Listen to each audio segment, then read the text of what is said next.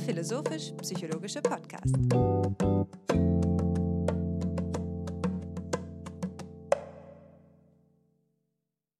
Herzlich willkommen, meine Damen und Herren, zu einer weiteren Episode von Kipsi.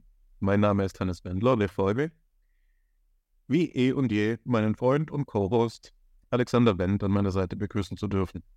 Alexander, ich habe inzwischen den Ruf, dass ich immer das genau gleiche Opening mache, aber jetzt gab es zumindest eine kleine Variation. Ist dir das dann aufgefallen? Was heißt schon aufgefallen? Also es ist die Routine, die zu uns spricht und du thematisierst die selbst. Eh und je waren deine Worte. Also letztlich da eine gewisse Paradoxie, ein, ein Selbstwiderspruch, der Wandel in der Stetigkeit, der ewige Kreis, der hier zur Ellipse wird, das ist dennoch eine Wiederholung und es liegt im Sinn des Ganzen, die Verstetigung.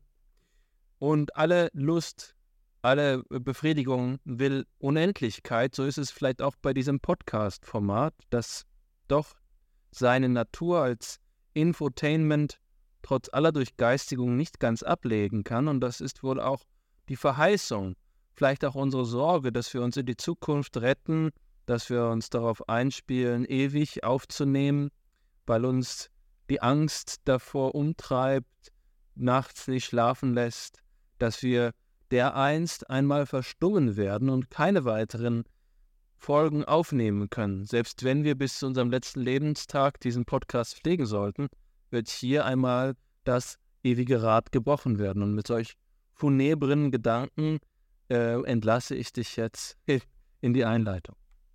Ja, vielen Dank für den Aufschlag. Ich äh, werde ihn etwas verlängern.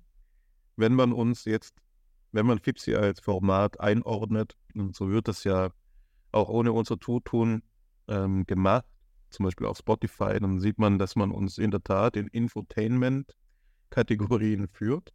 Wobei man sicher sagen muss, dass bei Fipsi ein pronunzierter Fokus auf dem Info und ein, eine stiefmütterliche Behandlung des Tainments ähm, stattfindet.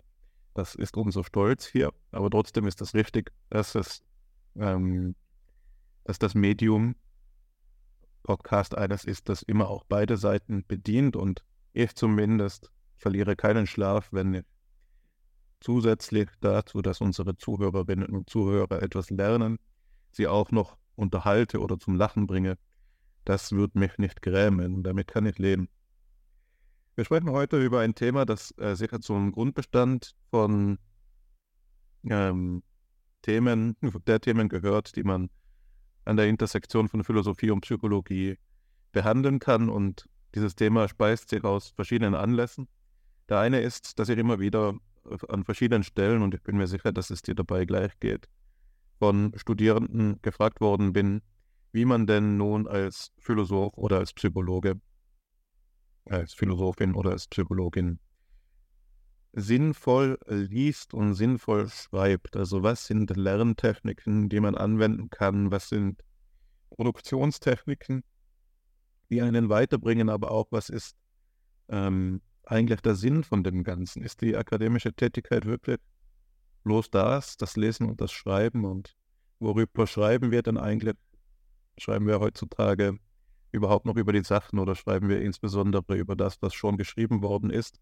Manchmal fühlt es jetzt so an, vermutlich mehr an der Philosophie als an der Psychologie, als würde man vor allen Dingen auslegen und über das Geschriebene von jemand anderem äh, nachdenken. Und genau das ist ein Themenhorizont, den wir heute, dem wir uns heute annehmen äh, werden. Ein weiterer Anlass, der darüber hinaus führt, ist diese Faszination oder diese ähm, Frage, die vielleicht manche der Zuhörerinnen und Zuhörer sich einmal gestellt haben mögen, was denn eigentlich Wissenschaftler tun, Wissenschaftlerinnen tun, wenn das Semester vorbei ist. Also es ist da auch eine Episode, die über diese Semesterpause handeln soll, in der wir uns gerade befinden. Es ist insofern eine Episode, in der wir aus unserem Leben sprechen können und werden. Eine Episode, die also auch nicht ohne Zufall das Lesen und das Schreiben ähm, behandeln soll, denn das ist das, was in der Semesterpause geschieht. Ja, also das ist die Zeit der Forschung, so könnte man das sagen, die Zeit, in der die anderen Verpflichtungen zurückgefahren werden, zumindest in aller Regel, und der Geist frei ist, um die Projekte zu verwirklichen und voranzutreiben, die bis dahin aufgeschoben worden sind. so geht es zumindest mir. Und das ist dieses, wieso spreche ich das als Faszinosum an? Das hat einen ganz einfachen Grund, dass es so eine stehende Rede ist, wenn man äh, mit Schülerinnen spricht. Also ich denke jetzt an die Schulzeit, Schülerinnen und Schüler, die ihre Lehrer und Lehrerinnen dann einmal außerhalb des Schulkontextes sehen. Sagen wir beim Penny, beim Einkauf. Plötzlich läuft man dem Herrn Lehrer Karlinger, so hieß mein Deutschlehrer damals, über den Weg und weiß gar nicht, wie einem geschieht. Der Blitz schlägt ein, ja. Man weiß nicht, wie man sich verhalten soll. All die, all die Skripte, die man eingelernt hat, die den Schulumgang regeln, sind hier inadäquat und plötzlich wird einem offenbar, dass der Lehrer jenseits seiner Rolle auch noch fortexistiert und eben ein Mensch ist, der ein Leben hat, das so reich ist wie das eigene vielleicht auch.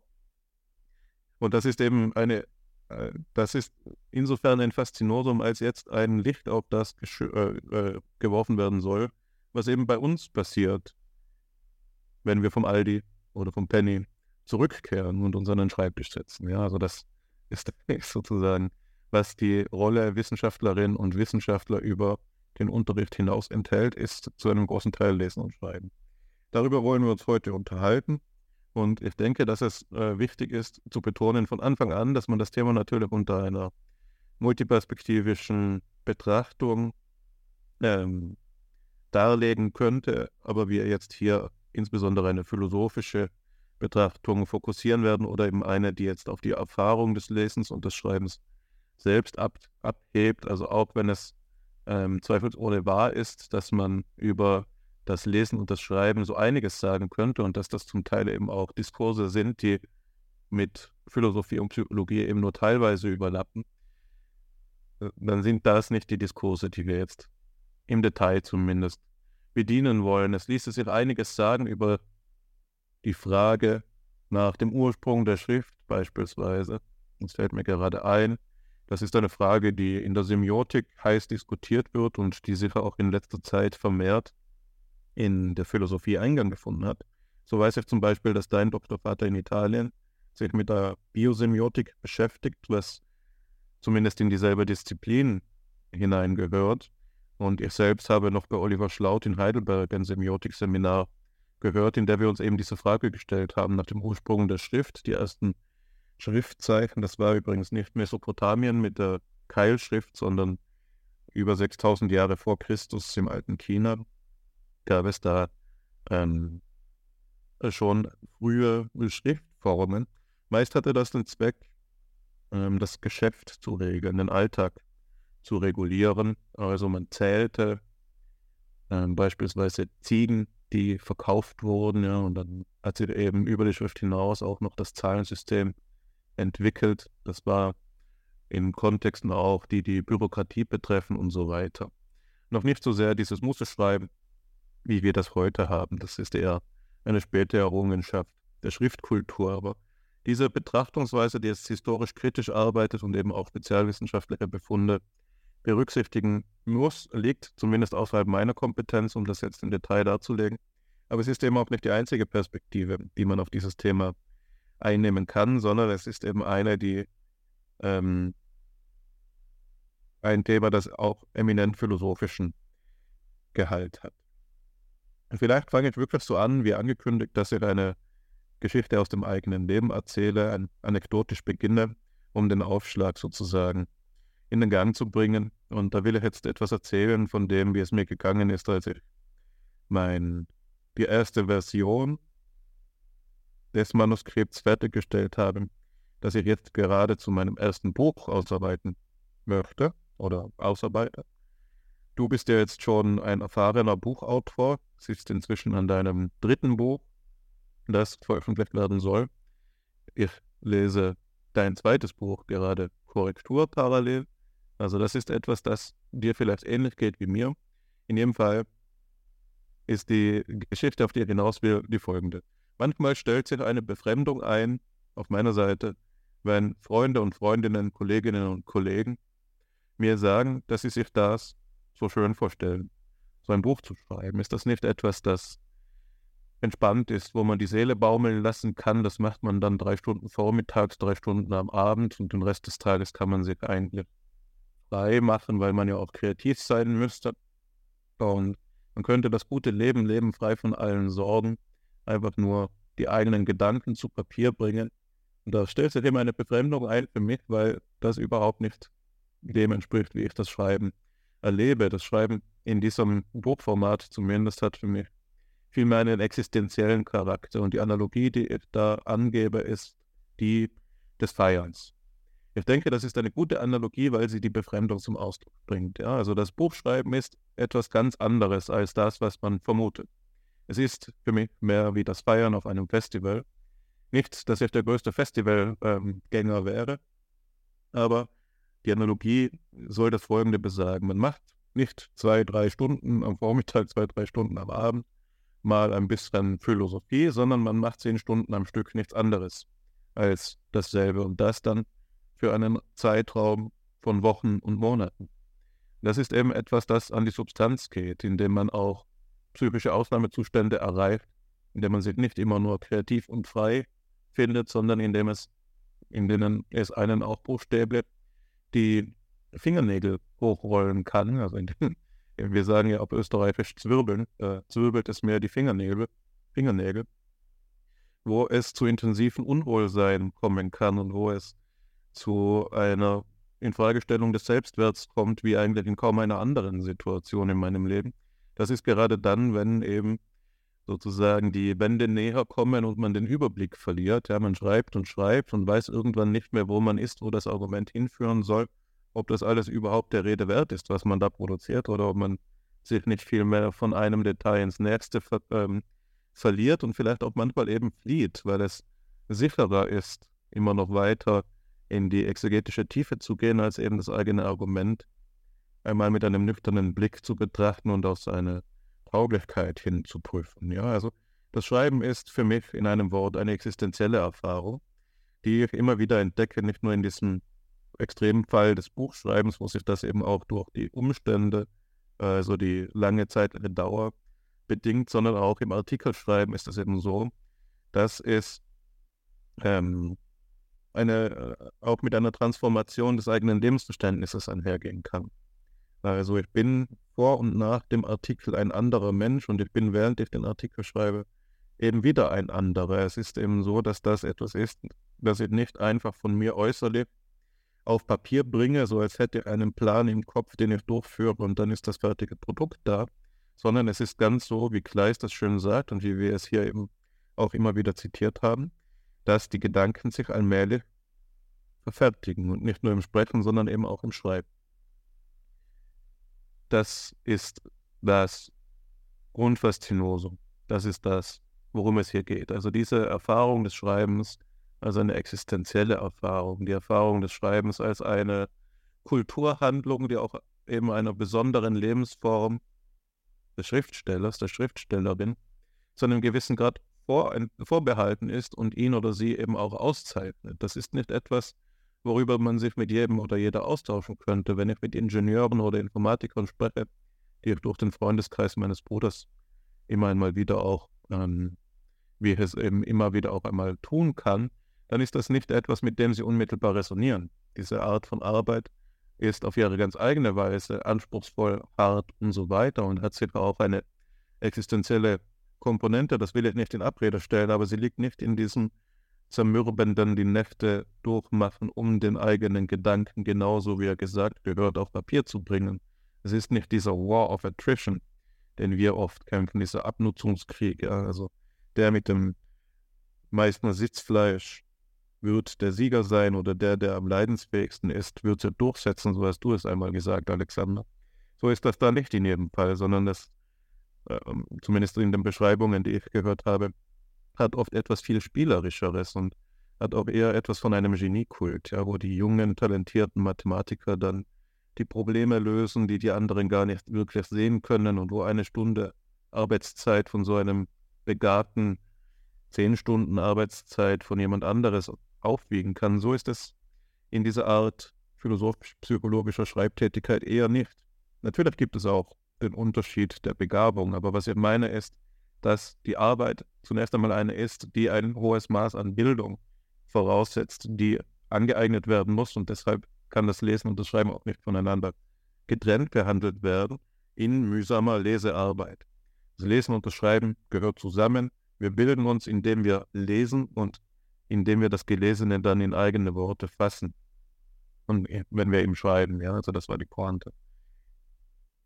Aber das Lesen, das wir durchführen, die Art und Weise, wie wir lesen, während wir schreiben, ist eben ganz anders als die Art und Weise, wie wir lesen, wenn wir uns ähm, am Nachmittag ähm, freinehmen, um jetzt den Roman zu Ende zu bringen. Es ist nicht so ein degustierendes, vielleicht auch luxurierendes Lesen, das man sich genehmigt und gönnt, indem man ihm wieder die Seele baumeln lassen könnte, sondern es ist ein vielmehr informationsgetriebenes Lesen. Eine, es ist es ähnelt vielleicht am ehesten der Ausgrabungsarbeit eines Archäologen, wo man Schicht um Schicht abträgt, um eben zu dem Fund vorzudringen, den man gerade noch braucht. Manchmal kann man ihn ahnen, oft aber eben auch nicht. Mehr als nur einmal ist es mir dann geschehen, dass ich gerade in so einer Ausgrabungsarbeit geistiger Tätigkeit festgestellt habe, dass jemand anderes mir hier nicht hilft, sondern mir die Arbeit abnimmt, weil eben genau die Arbeit, an der ich gerade sitze und die bis dahin noch innovativ hielt, ähm, schon vorliegt. Ja, also das geht dann eben auch mit Rückschlägen einher. Vielleicht so, wie wenn der Archäologe aus Versehen das Relikt zerstört, das er gerade eigentlich ausgraben will. So zerstört man, wenn man etwas findet, das man selbst denken wurde, wollte bei jemand anderes, den eigenen Selbstwert. Ja, da fühlt man sich dann einen Moment lang klein. Ähm, einer meiner Lehrer, das passt jetzt gerade gut hier in Innsbruck, hatte einmal darüber gesprochen, welche Geisteshaltung hier beim Lesen und beim Schreiben in der Akademie eben angebracht sei. Und er meinte, es sei eine, die man mit dem Zen-Buddhismus in Zusammenhang bringen ähm, könnte. Verzeihung, nicht mit dem Zen-Buddhismus, sondern mit dem Buddhismus im Allgemeinen. Insbesondere eben, was er damit meinte, war, dass man das Ego vor der Türe lassen ähm, sollte. Das ist auch ein Spruch, der sich in verschiedenen Kampfsport-Gyms findet. Da ist es tatsächlich so, dass vor dem Dojo, vor dem Gym, dann dieser Spruch auf der Türe klebt, ja, lass dein Ego hier, wenn du da reingehst, musst du bereit sein, auch einmal zu verlieren. Und ähnlich ist das, wenn wir schreiben. Also der gute Schreibertätigkeit ist immer eine solche, die nicht mit aller Macht erzwingt, was man als wahr sich wünscht, sondern gute Schreibertätigkeit besteht gerade darin, die eigenen Gedanken einer ähm, Mannigfaltigkeit verschiedener Perspektiven auszusetzen und sie der härtestmöglichen Kritik auszusetzen.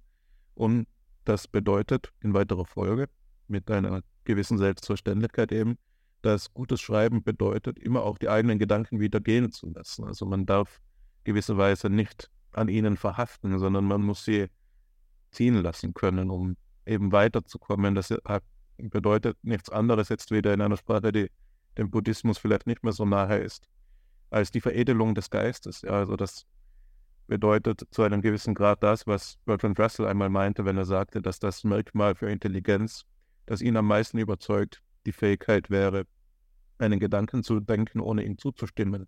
Genau darin besteht für mich gutes Schreiben und gutes Lesen, ähm, indem man eben den Horizont öffnet, um es einmal so zu denken, zu sehen, ob das weiter hilft, ob das besser ist, ob das an Tiefe gewinnt oder ob man damit auf Irrwege kommt und der eigene Standpunkt sich eben als einer herausstellt, von dem aus man das Gelesene anders sieht und vielleicht besser einschätzen kann. Also Lesen und Schreiben ist immer auch ein Ausprobieren von verschiedenen Möglichkeiten, die vielleicht gebahnt sind, aber vielleicht auch eben noch unvorhergesehen.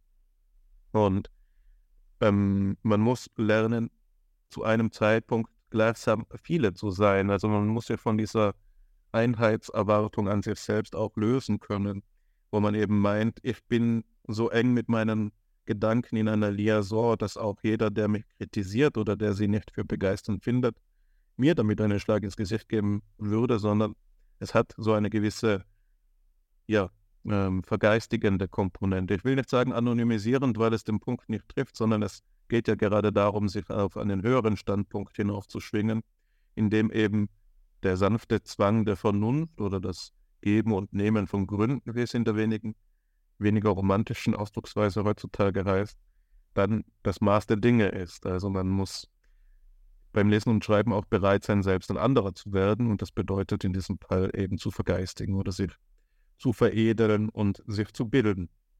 Ganz in diesem Sinn hat, äh, habe ich zuletzt einmal in einer unserer Gruppen, eine unserer vielen Gruppen von mir Alexander, etwas äh, gepostet. Das ist die Gruppe, in der wir ähm, Gedichte sammeln.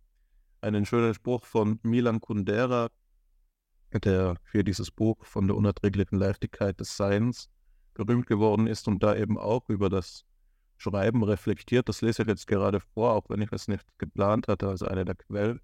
Es geht jetzt natürlich um das literarisch-prosaische Schreiben, aber es passt gut zu dem, was ich gerade ausgeführt habe. Kundera sagt hier das Folgende.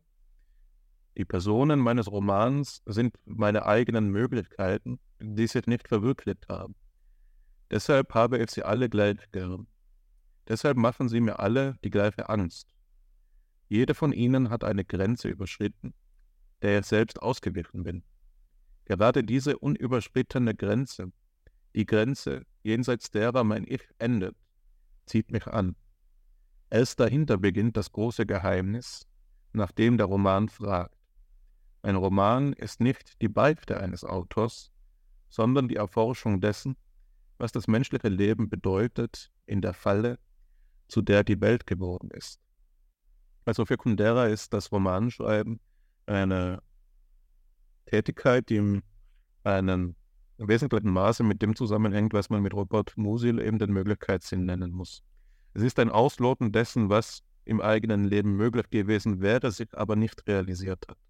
Die Grunddynamik menschlichen Lebens besteht ja eben darin, in, äh, in der Jugendzeit, am Anfang des Lebens, eine Vielzahl von Möglichkeiten vor sich zu haben und fortwährend Entscheidungen treffen zu müssen zwischen diesen Möglichkeiten, die immer diesen Charakter haben, dass die, die Wahl der einen Möglichkeit eine Vielzahl oder Unendlichkeit anderer Möglichkeiten ausschließt. Ja, also mit jeder Entscheidung, die wir treffen, wählen wir andere Möglichkeiten ab. Und Kundera sagt, das Schreiben ist jetzt gerade eine Tuchfühlung mit diesen abgewählten Möglichkeiten. Es ist gewisserweise die Schöpfung einer virtuellen Welt, in der diese Möglichkeiten wieder verfügbar werden und für ihn jetzt sogar eben personifiziert auftreten können als Personen, als Gestalten, als Figuren in seinem Roman.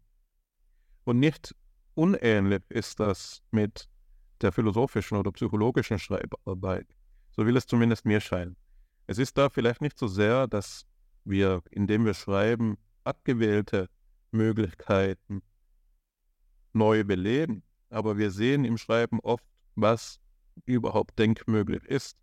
Das ist auch der höhere Wert des Systems, Systemdenkens, das inzwischen in große Verrufung geraten ist. Aber der Umstand, dass die Disziplinen eine gewisse a priorische Ordnung aufweisen, dass beispielsweise die Philosophie sich einteilt in Metaphysik, Ethik, Ästhetik, Sozialphilosophie und so weiter, zeigt uns eben auch an als Philosophen, dass wir in all diese Richtungen noch wachsen können, qua Person sein als Philosoph.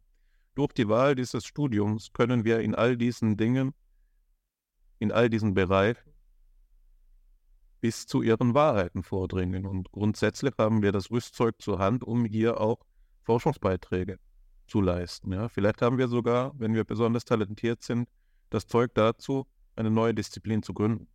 Also philosophisches, psychologisches Schreiben hat diesen Aspekt einer Entfaltung der Anlagen des Menschen zu dem Weltpersonentypus Philosoph hin, zum Weltpersonentypus des Weisen hin, will es sagen, als jemand, der eben in diesen ähm, Bereichen eine hohe Kunstfertigkeit, eine hohe Fertigkeit ausgebildet hat. Und das ist eben diese Wendung, auf die ich jetzt von verschiedenen Richtungen immer wieder zugesteuert bin. Das Lesen und das Schreiben ist so etwas wie eine Veredelung, eine Vervollkommnung, eine Perfektion der, ähm, des Menschen, des menschlichen Lebens. Und das bedeutet immer auch einzusehen oder sehen zu lernen, dass es eben universelle, allgemeine Strukturlinien gibt, die sich über die Geschichte hinweg auch erhalten, aber eben in der eigenen Person zusammenlaufen. Also wir können, indem wir schreiben, gewisserweise deindividuieren. Wir können uns in diese allgemeine, höhere geistige oder manchmal sagt man dazu eben auch personale Schicht erheben und hier an dem Menschheitsprojekt Philosophie, Psychologie mitwirken. Ja, das ist gerade auch einer der Zauber daran. Ja, und das ist etwas, das ähm, einen weiteren Gedanken aufs Board bringt, der eben darin besteht, dass es so etwas gibt wie die Einsamkeit des Schreibenden, die Schreibereinsamkeit. Man stellt sich oft, wenn man sich jemanden vorstellt, der viele Bücher geschrieben hat, jemanden vor, der einen langen Bart hat und viele tiefe Falten, ein durchfurchtes Gesicht und einsam in der Hütte im Wald sitzt.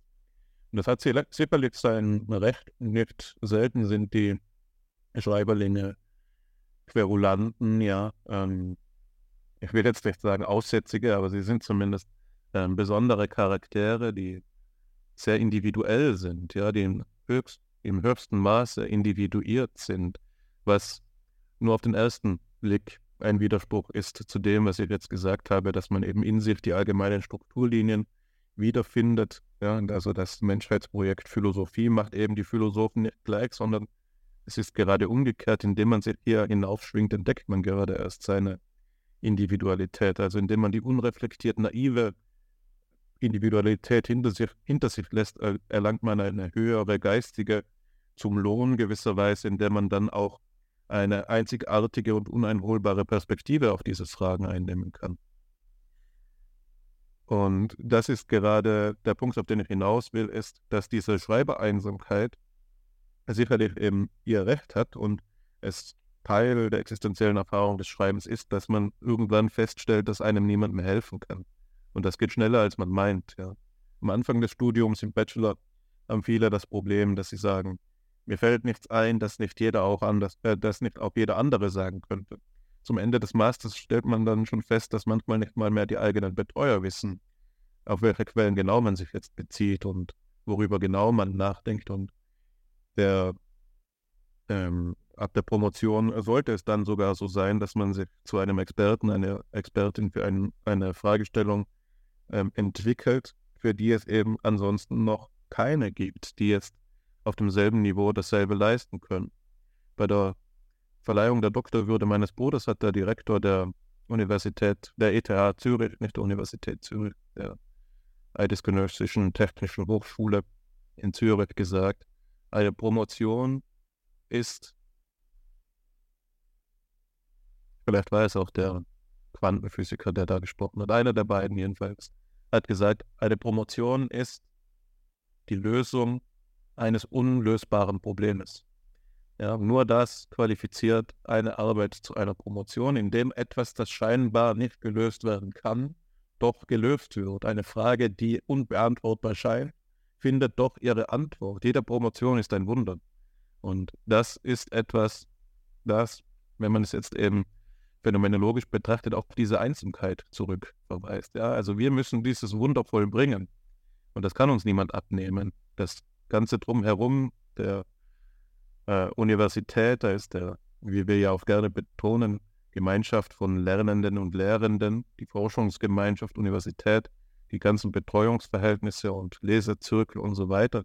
Das sind Unterstützungen und Wegweiser, aber die Herkulestat selbst muss ein jeder, eine jede von uns vollbringen. Niemand setzt den Finger für uns an die Tasten, sondern das ist eben etwas, das unhintergehbar vereinzelt.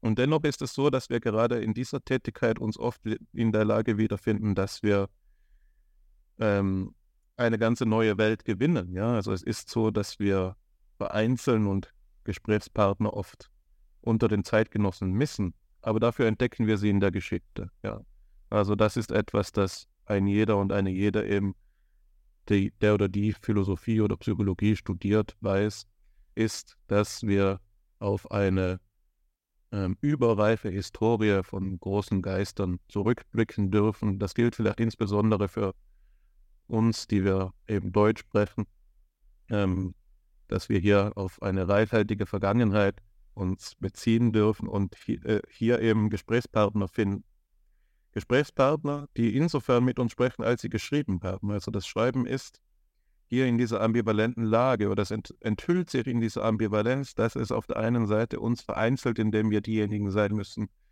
die schreiben, auf der anderen Seite haben die anderen eben auch schon geschrieben und geben uns da auch manchmal ihr Innerstes ähm, ähm, auf dem Bildschirm heutzutage. Ich wollte jetzt in die Hand sagen, aber wer liest heutzutage noch in den Wänden?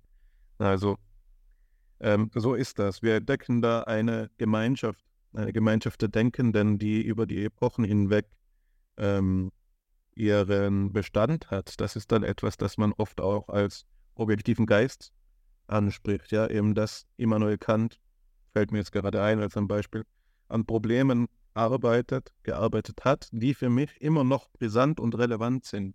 Dass ich für mein eigenes Leben etwas lernen kann, indem ich ihn lese. Und dass ich vielleicht auch das, was er gesehen hat, sehen lerne und auch in seiner Uneinwohlbarkeit sehen lerne. Damit meine ich nicht, dass es nicht neu verstanden werden könnte, sondern dass es in einem gewissen Kairos eben zu seiner Zeit unter seinen Umständen geleistet worden ist und dass es seine Bedeutung wandelt, wenn ich es jetzt auf meine Zeit hin beziehe. Ja, also da sieht man dann auch, dass ähm, diese Schreiberkollegen, die Schriftstellerinnen, Kolleginnen ganz konkret unsere Konföderierten sind und dass wir hier in einer Solidarität, in einer solidarischen Beziehung zueinander stehen. Ja, das ist ähm, etwas, das vielleicht heutzutage verdichtet stattfindet, wenn wir die Debatten um Open Science führen. So, jetzt habe ich mir etwas ähm, in Rage geredet. Ich hatte eigentlich vor, das Schreiben selbst etwas ähm, zu durchleuchten und verschiedene Differenzierungen aufzustellen über das Vielschreiben, das Klarschreiben, das Gutschreiben, was sicherlich Themen sind, auf die wir im Verlaufe des Gesprächs zurückkommen können. Ich weiß, dass es bei einer der Quellen, die ich vorbereitet habe, anbietet, auf diese Themen eingehen zu können. Aber jetzt ähm, will ich das quasi nicht noch weiter überstrapazieren. Ich denke, ich habe dargelegt, dass das Lesen und das Schreiben zusammengehört, dass es einen alltäglichen Sinn davon gibt. Man liest oder schreibt etwas. Ich schreibe ja auch, wenn ich eine Textnachricht schreibe, schreibe auch, aber es gibt eben auch diesen existenziellen Sinn des, des Schreibens als einer Grundtätigkeit des Menschen, die einer gewissen Profession vorbehalten ist, das mit einem Lesen einhergeht, das in einem höchsten Maße eine geistig durchdrungene, technisch verstandene Kulturtätigkeit wird, ein Lesen im Dienste des Schreibens, auch ein Lesen, das manchmal befremdlich wirkt, wenn man es von außen betrachtet. Aber es gibt eben, das habe ich jetzt vielleicht zu wenig ähm, oder habe ich in den Hintergrund treten lassen, es gibt sicher auch dieses fokussierte Lesen, was ähm, die Dinge in ein neues Licht rückt. Ja, ein gutes philosophisches Buch zu lesen ist ähnlich wie eine neue mathematische ähm, Verfahrenstechnik zu lernen, etwas, das plötzlich alle Dinge anders betrachten lässt. Ja, also wer einmal, wer zum ersten Mal den Zarathustra liest, sieht auch die Ziegelsteine auf der Straße nicht mehr gleich. Also dieses philosophische Lesen, dieses psychologische Lesen, das so nahe am Leben ist, ist eben eines, das mit so viel Neuheit einhergeht. Aber das wäre ein eigener Diskurs. Ja. Und worauf ich hinaus will, ist zu sagen, es gibt diese existenzielle Ebene einer tiefen Erfahrung von Lesen und Schreiben, die sicher auch die Eingangsfrage eben als eine entlarvt, die vielleicht falsch gestellt ist. Ja. Wenn die Frage die ist, was sind gute Lesertechniken, was sind gute Schreibetechniken, dann ist die Antwort sicher die, dass es kein Rezept geben kann. Ja. Und das meine ich nicht in einem Gesinnungspluralismus, jeder oder jede lerne eben anders oder verfahre am besten so, wie es ihr entspräche, sondern ich meine es wesentlich vom Grundcharakter, vom Lesen und Schreiben her gesprochen, dass es, wenn es darin bestehen soll, ein Wunder zu vollbringen, prinzipiell nicht so sein kann, dass es Rezepte dafür gibt. Ja. Was soll das Rezept zum Wunder sein? Das ist eine Kontradiktion in adjecto. Es ist eben so etwas, das eine Selbstfindung verlangt. Das ist das Einzige, was man angeben kann. Es ist etwas, das man aus eigener Kraft schaffen kann. Das ist der Weg, den man weisen kann, Aber man kann den Weg nicht für jemand anderes gehen.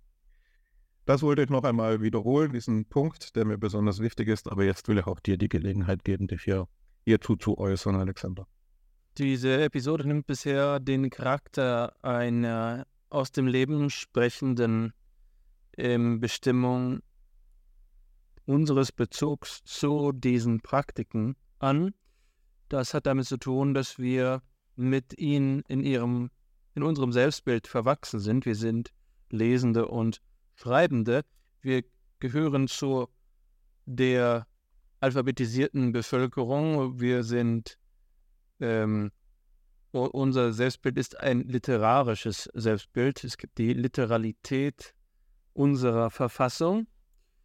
Historisch hast du angedeutet, kann man das kontextualisieren. Der Buchdruck, der 1440 ähm, erfunden worden ist, ist die Voraussetzung für die Art und Weise, wie unsere Kultur gefasst ist. Darauf hat Niklas Luhmann in seinen Reflexionen äh, seine Aufmerksamkeit konzentriert, wenn es darum geht, wie eine funktional differenzierte Gesellschaft möglich ist. Die Form des gelehrten Lebens sitzt auf dieser ähm, kulturellen Einrichtung, hängt von ihr ab. Ich habe ähm, bei diesem Thema den Drang, eher über das Schreiben, äh, e-, eher über das Lesen als über das Schreiben zu sprechen. Ich glaube, dass man hier zu dem Lesen so einiges sagen kann. Und auch da werde ich mich vermutlich in Rage reden. Einer der wichtigsten aus dem Leben stammenden Berichte, die ich dazu geben kann, ist, dass man zu viel lesen kann. Und das hatte ich äh, vielfach erfahren, dass es mir so vorkam, als äh, hätte ich mir mit der äh, mit dem beständigen und rastlosen Lesen selbst ein Bein gestellt. Aber das ist nicht so einfach zu sagen, was das nun genau bedeuten soll. Aber ich habe dafür einen Ausdruck ähm, aus Goethes Faust, da, da sagte, mir ekelt lange vor allem Wissen. Mir ekelt lange vor allem Wissen. Das ist ein Satz aus Goethes Faust und der scheint unserer kulturellen Intuition zu widersprechen, sowohl dem Satz Wissen ist Macht, als auch dem Fortschrittsdenken und nicht zuletzt der gewissermaßen heutzutage anachronistischen bildungsbürgerlichen Selbstverständlichkeit. Der Gedanke ist natürlich ein romantischer, eine Verklärung, ein Verlust der Authentizität des unmittelbaren Lebensbezuges. Und das ist ja auch das Motiv des Faust. Am Anfang steht der Gedanke, dass man äh, der Wissenschaft überdrüssig wird. Und die Erfahrungen, die man macht, ähm, im, in der Lektüre eben nur vermittelt sind. Aber es gibt in dieser Passage in, in, ähm, im ersten Akt von Faust noch eine andere ähm, Folge von Versen, die es für mich noch besser auf den Punkt bringt.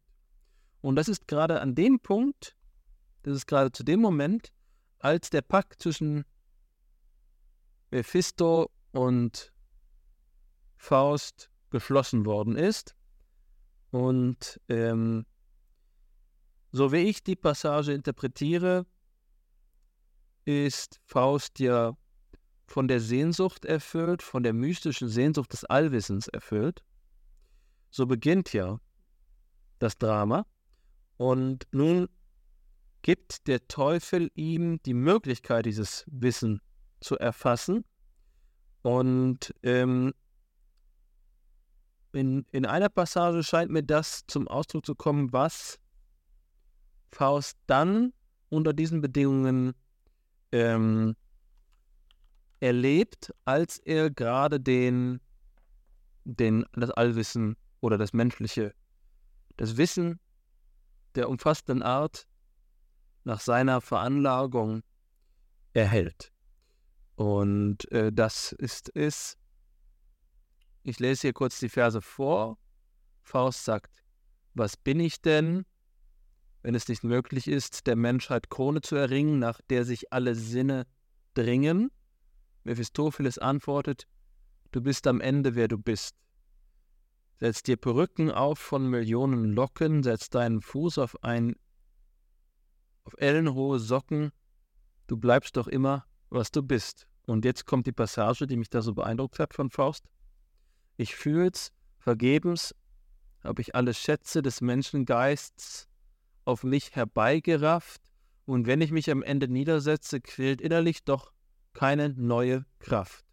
Ich bin nicht um ein Haar breit höher, bin dem Unendlichen nicht näher.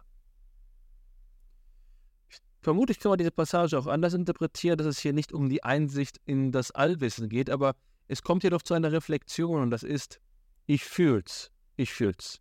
Das ist hier die epistemische Fakultät. Er hat eine, ein Urteil gefunden oder ein, ein ähm, moralisches Gefühl erlangt, das ihn ins Verhältnis setzt zu seinen eigenen seinem eigenen Wissensschatz. Und die Einsicht, die er dabei hat, ist, es quillt keine neue Kraft aus ihm, trotz allem Wissen. Und ähm, das habe ich so interpretiert, dass die Lektüre, die wir durchführen, doch motiviert ist von unserer eigenen Perspektive und man auch eben der, dem Buch der Weisheit, dem Stein der Weisen in Buchform, äh, vor, wenn es vor uns liegt, doch wieder nur abgewinnt, was man selbst zu lesen imstande ist. Und deswegen kann man zu viel lesen, weil man unter bestimmten Umständen etwas liest, wozu man gar nicht zu lesen imstande ist. Jetzt ist die Frage, ob das Scheitern dann wieder einen Wert hat. Und ich glaube durchaus. Ja, also mindestens motivational, aber es gibt auch eben ein sich abbringen am Text, den man nicht versteht. Und so habe ich sicherlich viermal als ähm, Jugendlicher und dann als Studienbeginner Hegels Phänomenologie des Geistes als Buch mit sieben Siegeln aufgeschlagen und dabei immer nur Missverständnisse gewonnen. Bestenfalls. Vielleicht sogar gefährliches Halbwissen. Vielleicht ist es aber auch der, ist es die Feuerprobe, durch die man in dem Aufstieg in die Geistigkeit, durch die man hindurch muss. Aber gewiss ist wohl, dass man im, nur vom Buchaufschlagen noch kein Wissen erfährt und die, das Durcharbeiten eines Buches mit der falschen Einstellung führt dazu, dass man am Ende weniger weiß und nicht einmal genauso viel wie vorher. Denn man glaubt zu wissen, was dieses Buch sagen könnte. Aber man hat sich nur ein Vorurteil angeschafft. Auf Grundlage der eigenen Beschränkungen. Also das Lesen erfordert eine bestimmte Haltung. Und die Vielleserei, die Streberei kann dabei auch zum Verhängnis werden. Und so ähnlich formuliert es Karl Jaspers, wenn er sagt, dass man die, dass eine der wichtigsten Aufgaben eines jungen Menschen daran bestünde, die richtige Autorin, den richtigen Autoren zu finden, der zu einem sprechen kann. Das ist wohl auch so, dass es, im, wenn man eine Seite voller Einsichten liest, es mehr wert sein kann als tausend Seiten. Es geht also immer um die Entscheidung, das Richtige zu lesen ähm, und diese Entscheidung ist nicht leicht getroffen. Also ähm, kann man sie überhaupt treffen? Ja, es ist vielleicht eher ein Glücksfund. Ich glaube schon, dass man dabei einiges entscheiden kann, sich einigen Gedanken auszusetzen und gerade eben nicht diejenigen Texte zu lesen, die ähm, einen langweilen, die einen, ähm, die einen nicht provozieren, Texte zu lesen, von denen man schon von vornherein überzeugt ist, zu wissen, was sie einem sagen würden, bloß konfirmatorisch zu lesen, nicht mitzudenken. Und deswegen heißt äh, das, also sprach Zarathustra, auch ein Buch für alle und keinen, weil es möglichst der Möglichkeit nach alle ergreifen sollte, aber es wohl kaum jemanden gibt, der das Wirklichkeit werden hm. lässt. Das scheint mir diese Dissonanz, dieser Widerspruch zu bedeuten. Ein Buch für alle, der Möglichkeit nach, ein Buch für keinen, der Wirklichkeit nach. Ähm, das ist etwas, ähm, was ich nochmal mit einer anderen Denkweise ausdrucken möchte. Wir haben gerade Faust angesprochen, jetzt möchte ich noch, und das ist keine beabsichtigtes Stilmittel, sondern das gehört für mich einfach zusammen, ähm, dem Gedanken nach, nicht der Form nach. In Thomas Manns Dr. Faustus gibt es eine Passage, die ich gerade gesucht und nicht gefunden habe, von in der ja das Leben von Adrian Leverkühn berichtet wird und er studiert in Halle Theologie, ist aber zur Musik berufen und entfernt sich immer weiter von diesem Studium. Und jetzt könnte man sagen, aus Ressentiment oder aus kognitiver Dissonanz fällt er ein Urteil. Er sagt jedenfalls, man könne wohl, wenn man in die Vorlesung ging oder ins Seminar ging, ich habe wie gesagt die Passage nicht gefunden, man könne dabei ähm, recht faul werden. Das sind jetzt meine Worte. Also der Gedanke ist zu sagen, die Befriedigung, schon in die Uni gegangen zu sein, einerseits, also ähm, sich rechtschaffen zu fühlen, weil man ja studiert hat, aber gleichermaßen auch die Hörigkeit gegenüber den universitären Autoritäten, die können dasselbe bedeuten wie das zu viel lesen, weil man eben nur vorgeblich liest oder eben, weil man sich den Büchern so anvertraut, dass, ähm, dass dabei gar kein Sinn gewonnen wird, ge erschlossen wird, gefunden wird, angefunden wird. Also das Lesen ist keine Selbstverständlichkeit. Sicherlich gibt es einen Teil der Habitu Habitualisierung des Lesens und das ist etwas, was heutzutage in den Aufmerksamkeitskreis der Kultur gerät, weil es heißt, dass wir durch die Entwicklung der Technologie immer weniger lesen würden und es deswegen begrüßenswert ist, wenn Menschen lesen, dass die Lesekultur sich wiederherstellt. Aber das scheint mir die primitivste Lektion zu sein, die fürs Kindesalter vorbehalten sein sollte. Ja, die Routine des Lesens, der Wissensdurst, der muss erweckt sein. Das ist der Anfang das ist die Voraussetzung. Das ist das äh, Erdgeschoss, das ist das Zero Level. Das ist etwas, was, ähm, worauf man sich nicht einbilden darf, lesen zu wollen. Man muss diese Routine entwickeln. Und das ist sicherlich so aristotelisch gemeint. Man ähm, muss es habitualisieren. Das Lesen muss so gelingen. Aber das ist nicht Selbstzweck ganz natürlicherweise nicht. Aber äh, was ich damit sagen möchte, ist, äh, auch im Studium streberhaft, ja, und gewiss war ich auch ein Streber, weswegen ich mit allem Recht über die Streberei lästern darf. Ähm, sozusagen diese Habitualisierung zum Studium zu erklären. Das ist eine Gefahr, dass man sich eben bloß hinsetzt. Und das ist in allerlei Form ja schon karikiert worden. Das sogenannte Binge-Learning, das Lernen für die Klausur, das ist sozusagen eine Spielart desselben Zusammenhangs, dass man hier letztlich das Lesen instrumentalisiert, um einer Form von ähm, kulturellem Kapital, es mit Pierre Bourdieu zu sagen, äh, habhaft zu werden, das darin besteht, so ähm, etwas, ähm, so etwas wie Kenntnis im unproblematischen Sinne zu erwerben das Buch schon mal angefasst zu haben, den Namen der Autoren gehört zu haben, nicht überrascht werden zu können auf der Cocktailparty, ähm, eine Antwort parat zu haben aus dem, aus dem Lehrbuch, ja, aber eben keine eigene, nicht so eine kopierte. Und ähm, ja, das ist für mich ein, ähm, dafür gibt es ein Symbol und das ist ein Buch, was ich glaube in den frühen 2000er Jahren veröffentlicht worden ist. Vielleicht ist es auch schon älter. Ich glaube, es ist von einem Romanisten, der Schüler von oder zumindest beeinflusst gewesen ist von Niklas Luhmann. fällt der Name gerade nicht ein. Vielleicht kommt er mir gleich noch. Und dieses Buch hieß einfach Bildung. Das ist auch als Hörbuch veröffentlicht worden. Der Untertitel Alles, was man wissen muss. Das hier ist gewisserweise das Feindbild. Alles, was man wissen muss. Wenn man dafür liest, dann liest man zu viel. Denn das ist einfach nur so etwas wie eine Perpetuierung.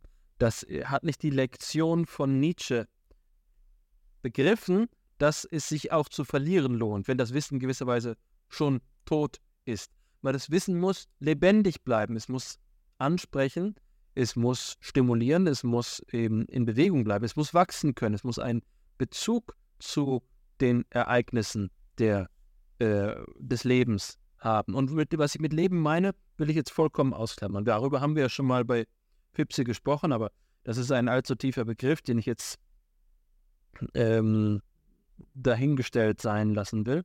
Ich meine sicherlich nicht nur den Alltag oder äh, die, die politische Gegenwartssituation, aber ähm, es gibt einen Moment, in dem die Bücher sterben und das meine ich sehr ernst. Man, man könnte sich das vielleicht so verdeutlichen, was ich damit meine. Es gibt Traditionen der, äh, der Interpretation von großen Klassikern, sagen wir mal die Tradition der Hegel-Exegese, die unmittelbar schon letztlich während Hegels Leben begonnen hat und sich seitdem kontinuierlich fortsetzt. Und was ich jetzt glaube, ist, dass wenn jetzt diese Tradition abrisse, wenn es für zwei Generationen, sagen wir mal, niemanden gäbe, der den ähm, man, von dem man sagen könnte, dass sie oder er äh, von jemandem in dieser Tradition gelernt hätte und nun die Bücher neu aufgeschlagen würden, dann wären sie in einer anderen Weise lebendig, vielleicht, hoffentlich, aber es ginge auch eben an, etwas an ihnen verloren. Und das ist wichtig äh, zu begreifen, dass das Lesen auf verschiedene Weisen geschehen kann. Und dazu gehört eben auch das Missverständnis. Also die Texte nicht zu verstehen, für die Texte blind zu sein. Dann huschen die Augen nur über die Seiten und ähm, vielleicht sind wir heutzutage außerstande, Platon so zu lesen, wie er ursprünglich gelesen worden ist. Das macht diese äh, Platon und Aristoteles Renaissance im 19. Jahrhundert so ansprechend, weil die hermeneutische Grundbemühung von Schleiermacher eben darin bestanden hat, dem irgendwie gerecht zu werden.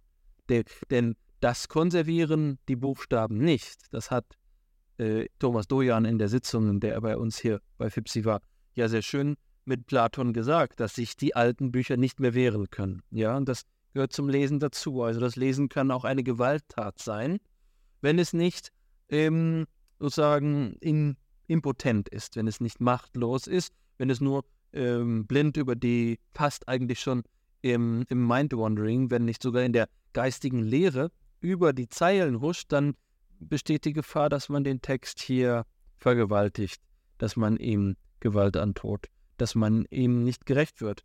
Aber auch darin, ja, nicht äh, nach dem Waldbrand kann eben auch neues äh, Leben entstehen. Das ist hier auch die Vermutung, dass, dass man das irgendwie noch rechtfertigen kann. Da könnte man sagen, besser als die Texte ganz zu vergessen, die, die Texte zu verlieren.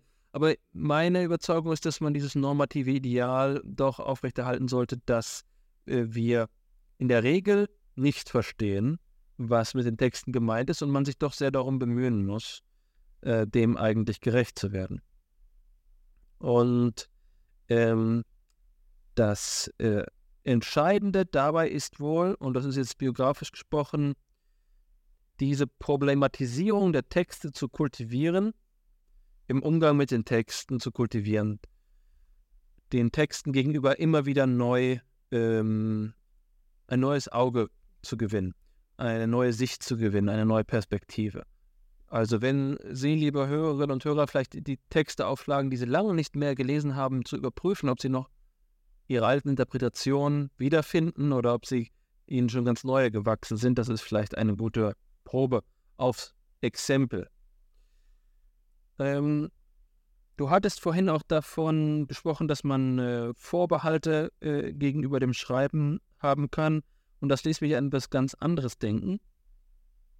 Und zwar an etwas, was mich verwundert und dann irgendwie auch überzeugt hat, Und das äh, habe ich einmal kennengelernt, als ich einen der großen muslimischen Philosophen kennengelernt habe, etwa im ähm, Mittelalter. Äh, ich glaube, es war Averroes, hm, wenn ich mich nicht irre.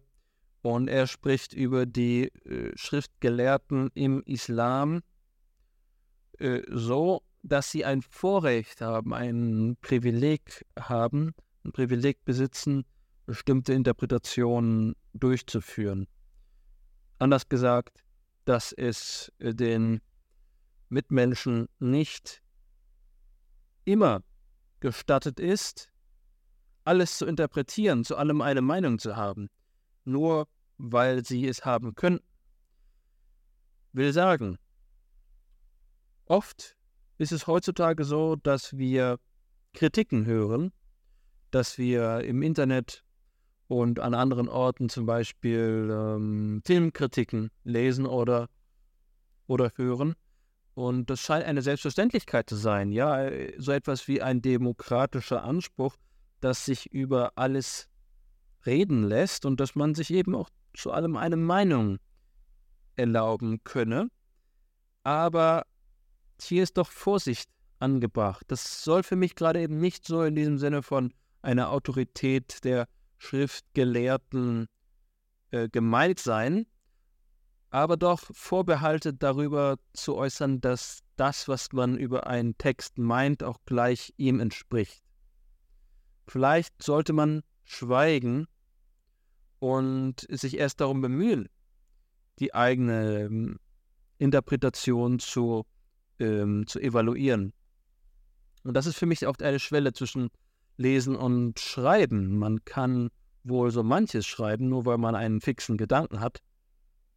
Aber es gehört auch noch etwas anderes dazu, den eigenen Gedanken für veröffentlichungswürdig zu halten.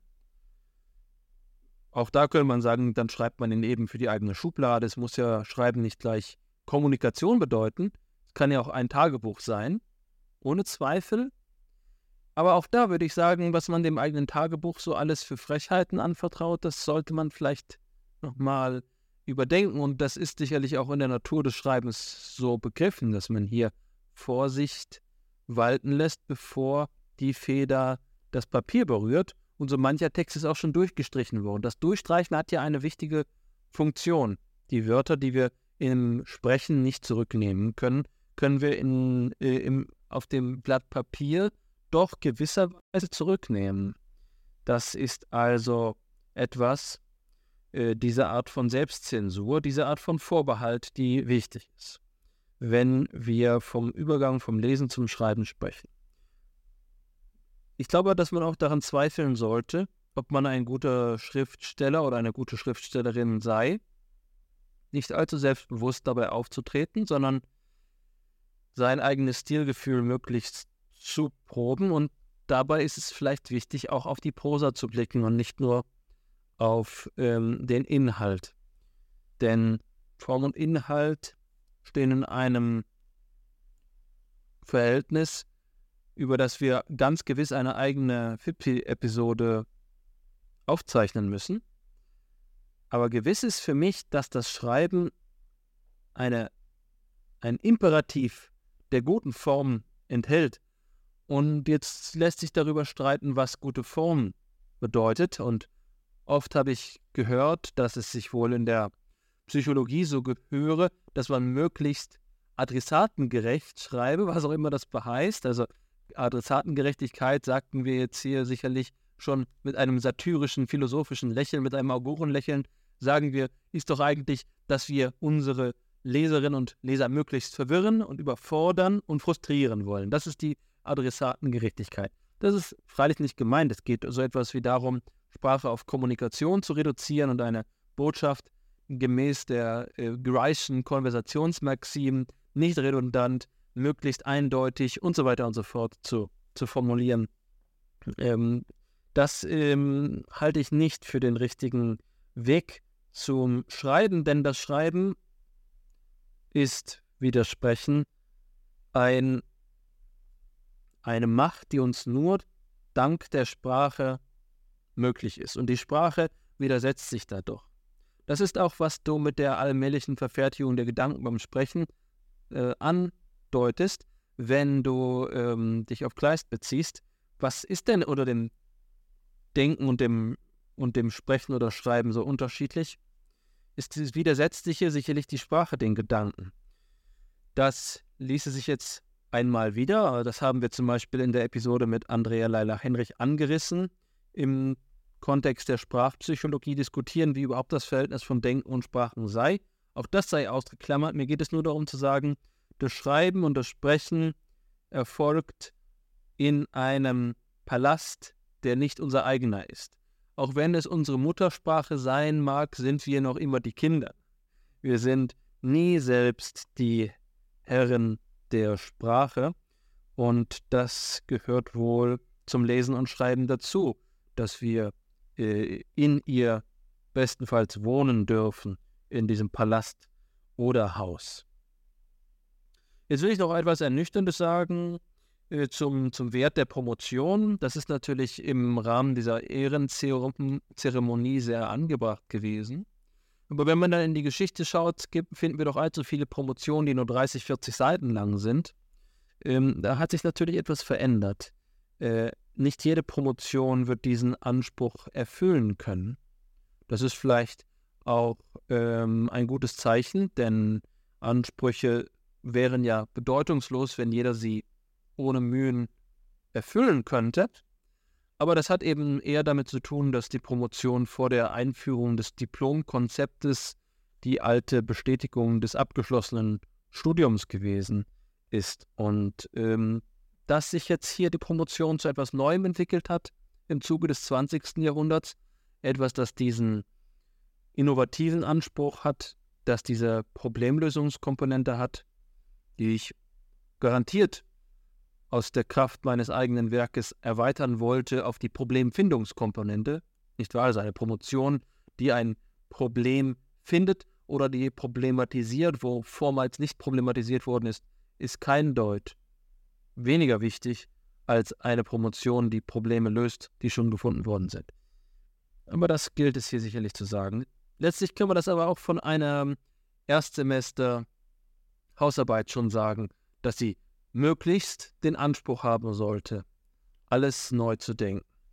Ähm, alles, was sie da problematisiert, so wie du es gesagt hast, existenziell zu äh, konfrontieren und sich nicht darauf ähm, zurückzuziehen, dass es eben eine bloße Prüfungsleistung sei. Denn der Sinn der Prüfung entstammt gerade eben nicht auf so eine immer weiter ähm, letztlich auf Lückenbüßer weiterschiebende äh, Vergabe von, von Titeln und so weiter und so fort. Also zu sagen, man äh, schreibt die Hausarbeit, um die Leistungspunkte zu erwerben, die Leistungspunkte, um den Titel zu erwerben, den Titel, um irgendwelchen formalen Kriterien des Arbeitsmarktes zu genügen. Das auf dem Weg dieser äh, Vertuschung geht ja der ganze Sinn des Ganzen verloren. Wenn es darum ginge, dann könnten wir auch ganz andere Prüfungsformate wählen. Nein, wir wählen die Hausarbeit äh, anstelle von einem Multiple-Choice-Examen, weil sich hier doch auch der aufgeklärte Geist, der mündige Geist der Studentinnen und des Studenten zeigen soll, weil es eine Herausforderung der Geistigkeit ist, die diesem Anspruch genügt. Und ähm, ich wünsche allen Studierenden, dass sie möglichst in ihren Hausarbeiten schwitzen und ähm, Sorgen haben, ob sie es gut machen. Das soll keine Routine sein. Nein, das Schreiben ist schon dort, also diese Herausforderung. Hm. Ja, ja, du ähm, hast einen bestimmten Stil dieses Gesprächs vorgegeben. Das soll keine Schuldzuweisung sein, aber ich kann bestenfalls mir jetzt hier die Schuld eingestehen, dass ich diesen Stil ähm, nicht gebrochen habe. Das ging bei, auch bei mir jetzt eher in die Richtung eines Lebensberichtes und einem Sprechen aus einer Befangenheit. Äh, befangen für das Schreiben und, und Lesen, ähm, was das Selbstbewusstsein eines Gelehrten ausmacht. Ich schließe jetzt, bevor ich dich zu Wort kommen lasse, noch mit einer kleinen, eher dem Tainment als dem Info zugehörigen Gedanken. Bei Egon Friedel habe ich einmal eine nette Goethe-Passage gefunden. Ich kann sie leider jetzt gerade nicht rezitieren. Bei der Goethe darüber spricht, über die Vielleserei. Ja, und das vielleicht auch als schöner Kontrapunkt zu meiner pessimistischen Ablehnung des Viellesens, die ich vorgangs, äh, die ich eingangs vorgetragen habe. Und das war der Gedanke, dass einen Vielleser danach zu fragen, was er gelesen habe, so viel äh, ist, wie einen Gourmet zu fragen, was er denn äh, vorher gegessen habe. Und das hat für mich zwei Teile, dieser Gedanke. Der erste ist, es ist schon eine Wertschätzung des Lesens. Es ist eine Wertschätzung der Autorinnen und Autoren, die wir kennen. Es ist eine äh, Bibliophilie. Das Lesen in dieser Form ist nicht eines, das von den Schinken und den Büchern zum Totschlagen spricht, sondern es ist gerade eben eines in größter Ehrfurcht vor der gedruckten Seite. Das andere ist aber, dass man ähm, teilweise mit, seinen, mit seiner Lektüre verwächst. Und das ist in der Literaturwissenschaft schön aufgegriffen worden, dort wo man von eine, einer äh, historischen Vernetzung der Kenntnisse in, einer, in einem strukturellen ähm, Feld spricht und man sagt, dass alle Kenntnisse, die wir heutzutage niederschreiben, doch zurückzuführen sind auf ihre Urtexte, auf ihre Architexte, so eine Kontextualisierung, in der kein Gedanke bisher äh, ohne ein, eine Vorbereitung durch vorherige Generationen denkbar gewesen wäre. Und damit will ich sagen, diese Vielleserei führt dazu, dass man manchmal auch die eigenen Quellen vergisst, ohne dass man den Inhalt vergisst, dass man mit diesen Gedanken verwächst. Und so entsteht, glaube ich, eine Bildungsbiografie. Das ähm, ist für mich ein Punkt gewesen, um mit der Plagiatsdebatte in so eine Grundsatzauseinandersetzung zu kommen. Und mit Grundsatz meine ich freilich nicht, dass ich das Plagiieren verteidigen wollen würde. Natürlich ist das Plagiieren ein, äh, eine Schande und ähm, wird zu Recht bestraft. Aber es ist doch so, dass wenn es darum geht, dass man jetzt zu allen Gedanken die Quelle benennen müsste, dass das eine Unmöglichkeit wäre. Denn wir wachsen in diese Quellen hinein, die Quellen verwachsen mit uns und wir leben in den Gedanken, die wir hier erben. Das gehört äh, sicherlich zu diesem Lebensstil der Vielleserei auch hinzu, dass wir ähm, im Buch leben, dass wir mit dem Buch aufwachsen und dass sich die Spielräume, die Gestaltungs- und Wachstumsspielräume, die wir in die Zukunft projizieren, im Buch artikulieren, dass das Buch das Vehikel unseres eigenen Wachstums ist, das, was wir uns zu lesen vorgenommen haben. Die Gelehrten, die keinen Lesestapel vor sich haben, die gibt es nicht. Jeder einzelne Mensch, der äh, ähm, sich für die geistigen Pfade entscheidet, hat auf seinem mindestens imaginären, vielleicht auch digitalen Schreibtisch einen Stapel an Büchern. Und das gehört, glaube ich, nicht einfach nur zu, zu der Beschreibung der Arbeitslast des äh, akademischen Lebens, sondern es gehört konstitutiv zur Lebensweise des Akademischen, das noch wissen wollen, die Sehnsucht nach Wissen. Das sagst du jetzt mit Aristoteles, nicht wahr? Da heißt es doch in der Metaphysik, wenn es mich nicht täuscht, der erste Satz, von Natur aus strebt der Mensch nach Wissen. Und diese Naturverfassung verdichtet sich vielleicht im Akademikertypus. So könnte man das interpretieren, interpretieren, wenn man den Alten zu seiner Ehre kommen lassen möchte. Oder man interpretiert es anders, wenn, wie wir das heute vielleicht eher gewohnt sind, wir sind es ja jetzt gewohnt, eher in die Vergangenheit hinzutreten. Die haben ja in den Augen vieler alles falsch gesehen. Dann würde man sagen, darin drückt sich aus, dass Aristoteles nicht an, an den Mensch denkt, sondern an die Bourgeoisie, seiner Zeit, nicht wahr, an die, an die Gelehrten, die eben nach Wissen streben. Das ist einerlei. Ich halte das für eine Unsitte, die zu meinen, man müsste die Alten korrigieren. Ähm, was mir da viel näher liegt, ist, sie verstehen zu wollen und sie in ihrer Größe, die sie in, ihrer Zeit hatten und die sie bis heute hin ja auch ähm, sich erhält, begreifen zu lernen. Aber das ist ein anderer Diskurs. Du hast vom viel, Schrei äh, viel Lesen gesprochen als einem Lebensstil. Dem gehört sicher der Lebensstil des Vielschreibens an die Seite gestellt. Schon meine Mutter war eine Vielschreiberin und ich bin auch noch ein Vielschreiber. Du nennst mich manchmal den König der Notizen.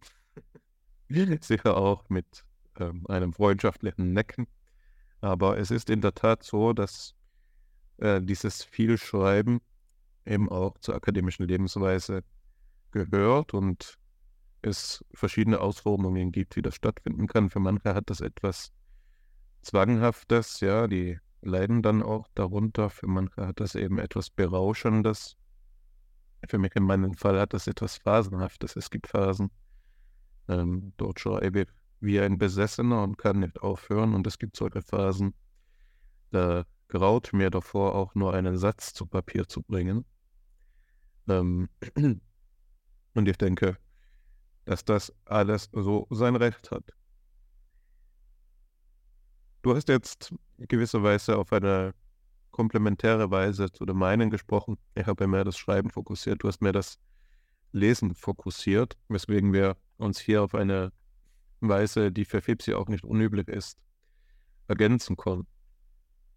Jetzt will ich hier auch im Lichte der Zeit, wir sind schon über einer Stunde, obwohl jeder erst einen Beitrag ähm, beigesteuert hat, so vorgehen, dass ich direkt in die erste Quelle springe. Und das war, das ist jetzt die Quelle, die auch titelgebend für die heutige Episode war.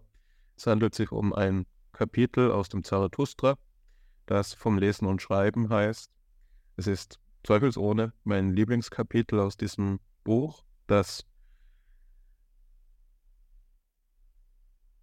ebenso ohne Zweifel zu den zu meinen liebsten Büchern zählt. Vielleicht ist das mein liebstes Buch. Es ist sicher das Buch, das ich am ehesten wie ein religiöses Buch auch einmal ähm, gelesen und ausgelegt habe, immer wieder neu gelesen habe. Und es ist sicher auch ein Buch, das ich immer wenn ich es aufschlage, mit Genuss lesen darf. Es ist immer einfach so, dass Nietzsche hier zu einer Stilhöhe es geschafft hat, die seine, ihresgleichen sucht. Ähm, ich sage immer gerne, er hat den Deutschen hier ihre Sprache gegeben, aber es ist eben auch ein Buch, das an jeder Stelle einen, eine Pointe findet, einen Witz reißt, eine, eine Posse reißt und das gewisserweise keine zwei Sätze hat, die nicht einem vor Augen führen, dass hier ein großer Geist am Werk ist. Und da, dieses Glück haben wir jetzt eben hier, dass Nietzsche sich auch mit der Frage beschäftigt hat, mit der wir uns heute äh, beschäftigen. Und ich will das jetzt zur Diskussion bieten. Ich lese aus dem Zarathustra. Von allem Geschriebenen liebe ich nur das, was einer mit seinem Blute schreibt. Schreibe mit Blut und du wirst erfahren, dass Blut Geist ist. Es ist nicht leicht möglich, fremdes Blut zu verstehen. Ich hasse die lesenden Müßiggänger.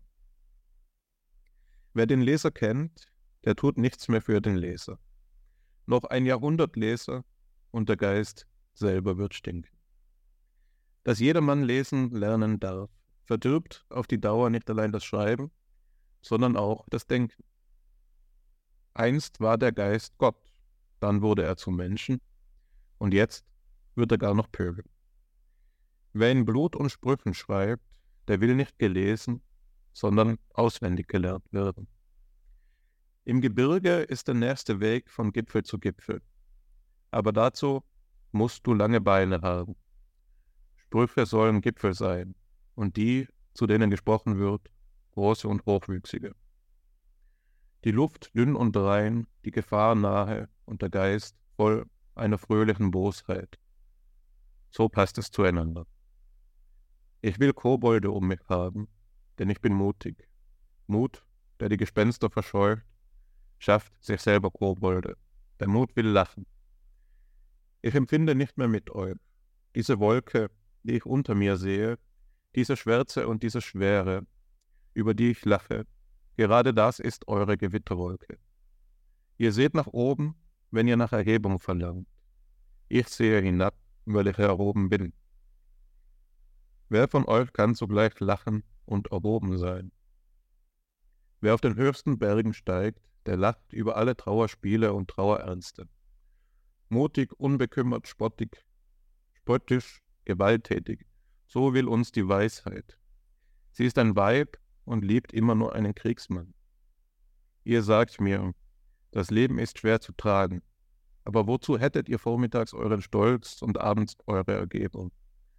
Das Leben ist schwer zu tragen, aber so tut mir doch nicht so zärtlich. Wir sind allesamt hübsche, lastbare Esel und Eselinnen.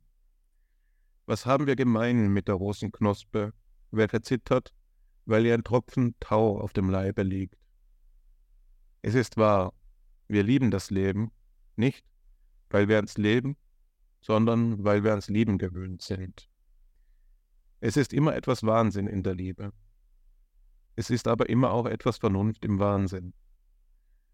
Und auch mir, der ich dem Leben gut bin, scheinen Schmetterlinge und Seifenblasen und was ihrer Art unter den Menschen ist, am meisten vom Glücke zu wissen.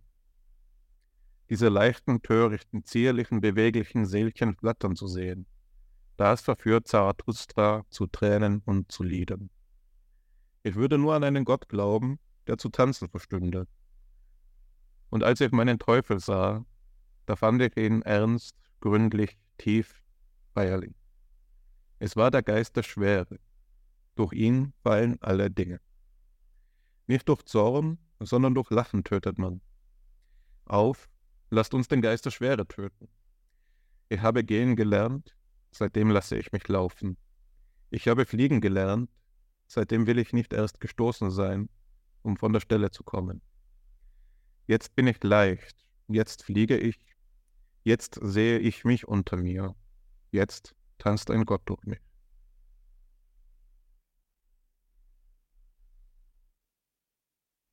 Hier endet dieses Kapitel aus dem Zarathustra, das ich in seiner Gänze vorlesen wollte, weil ich es, auch wenn nur die ersten paar Zeilen explizit über das Schreiben handeln, doch für einen eben geschlossenen Gedanken halte und es gewisserweise ähm, für eine Unsitte gehalten hätte, wenn man es auseinandergerissen hätte.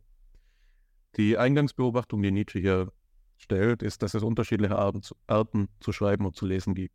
Es gibt das Schreiben mit Tinte und es gibt das Schreiben mit dem Blut.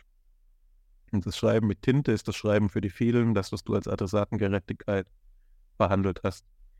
Das Schreiben mit Tinte ist das, was Nietzsche in Zusammenhang bringt mit einer pessimistischen Zeitdiagnose. Ja, es ist das, was den Geist verdirbt. Es ist das, was das Lesen zu einer Tätigkeit macht, dass die leicht sein soll. Man soll so schreiben, dass man leicht verständlich ist und man soll so lesen, dass man die unter Anführungszeichen essentielle Information aus den Texten destilliert. Ja. Und schlussendlich bedeutet das eben, dass man sich keine Mühe mehr macht für das Geschriebene. Man liest es einfach so dahin. Man liest es, um es gelesen zu haben. Man liest es aber nicht im Sinne einer existenziellen Erfahrung, die auch dazu in der Lage sein könnte, das eigene Leben auf den Kopf zu stellen. Es ist eben ein allzu, ein allzu alltägliches Lesen, das in der Tinte stattfindet und ein allzu alltägliches Schreiben, das hier stattfindet. Und demgegenüber stellt Nietzsche hier das Schreiben mit dem eigenen Blute. Das ist natürlich ein Bild und lässt verschiedene Interpretationen zu.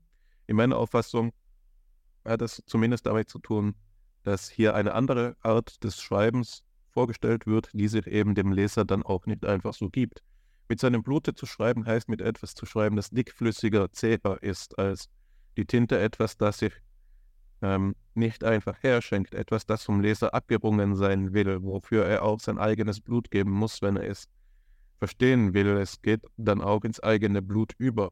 Blut zu verstehen heißt, ein fremdes Leben zu verstehen und sich für ein fremdes Leben zu öffnen, geht immer nur so, dass man das eigene Leben öffnet und sich eben auch einem Wandel unterzieht. Also mit Blut zu schreiben, das ist jetzt diese existenzielle Ebene, auf die wir abheben. Und Nietzsche sagt da, dass das eben nicht mehr so ist, dass man da eine Vielschreiberei äh, vornehmen könnte überhaupt, sondern es ist so, dass man da plötzlich dann in Sprüchen schreibt. Also es ist ein Schreiben, das vom Leser will, dass es auswendig gelernt wird. Es ist ein Schreiben, das sperrig ist und das keine Paraphrasen erlaubt. Ja, es ist ein, ein Schreiben, das ähm, anspruchsvoll ist in seiner Geste. Es ist dezidiert adressatenungerecht. Ja, es ist, es schert sich nicht darum, ob es jemand liest und ob es verstanden werden kann, sondern es geht da um den Ausdruck einer Wahrheit des Lebens des Schriftstellers. Ja.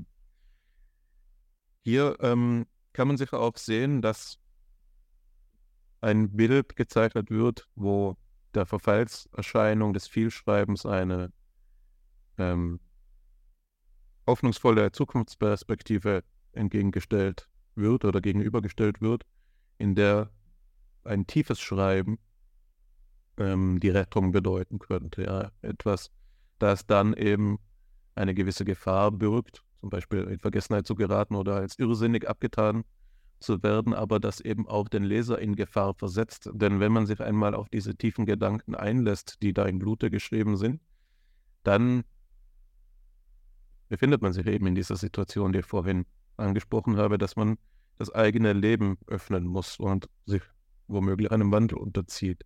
Und das meint Nietzsche, denke ich, wenn er sagt, dass die Luft dünn sei und die Gefahren nahe. Ja. Es ist eben so, dass man hier auch sich eine gewisse Leserinnenschaft wünscht. Es ist, sind die Kobolde, von denen er hier spricht. Es ist eben nicht so, dass man Leser will, die einem nur nachplappern, auch wenn sie einen auswendig lernen oder man will auch kein, keine Gefolgschaft, keine Akolyten. Man will echte Gesprächspartner, Leser, die einen in die Mangel nehmen, die einen nichts schenken, aber die einen für das, was er würdig ist, auch Ehre zuteil werden lassen. Also man wünscht sich hier etwas von einer geistigen Gesellschaft. So könnte man das äh, vielleicht sagen, geistige Freundschaft. Heißt das bei Nietzsche dann auch manchmal. Oder eben geistige Feindschaft, die gerechte Feindschaft.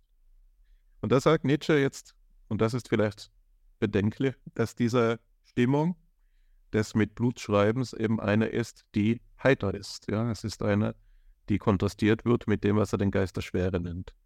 Es ist der Geist Schwere, der ist tief, feierlich, ernst, gründlich. Das ist die Akademik, äh, die, diese Stimmung, diese Atmosphäre der Akademie, dass die Luft stickig ist, die Stuben verstaubt und dass jedes Wort auf die Waagschale gelegt wird, eine Stimmung, die lebensfeindlich ist.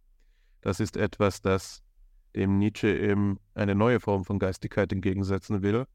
La Gaia Scientia, die fröhliche Wissenschaft, eine Wissenschaft, die nicht lebensfeindlich, sondern lebensbejahend ist, eine Form von Geistigkeit, die heiter und kraftvoll ist und eben nicht von, ähm, so könnte man das eben weiterhin im Bilde sprechen, nicht von feingliedrigen, blassen Akademikern betrieben werden kann, sondern eben eine Wissenschaft ist, die, Zitat, von einem Kriegsmann betrieben werden müsste. Also das ist eine, die Form der Wahrheit, die Form der Weisheit, auf die hier auch abgehoben wird. Es ist eben eine, die man sich rauben muss und die man mit einer gewissen Kraft dem Leben abbringen muss. Das ist, das ist für mich der Sinn dieser Aussage, die Nietzsche da tätigt, dass die Weisheit ein Weib ist, das nur einen Kriegsmann lieben kann. Es ist eben nicht so, dass die ähm, Weisheit die Sophia sich in jemanden, in einen Bücherwurm verlieben würde. Ja, es ist so, dass sie eben einen gewissen Anspruch hat. Heute würden wir sagen, sie sucht einen High-Value-Man. Ja, auch bei aller Problematik, die diesen Ausdruck ähm, beiwohnt. Das gehört jetzt auch mehr zum Tainment als zum Info-Aspekt ähm, unserer heutigen Sitzung.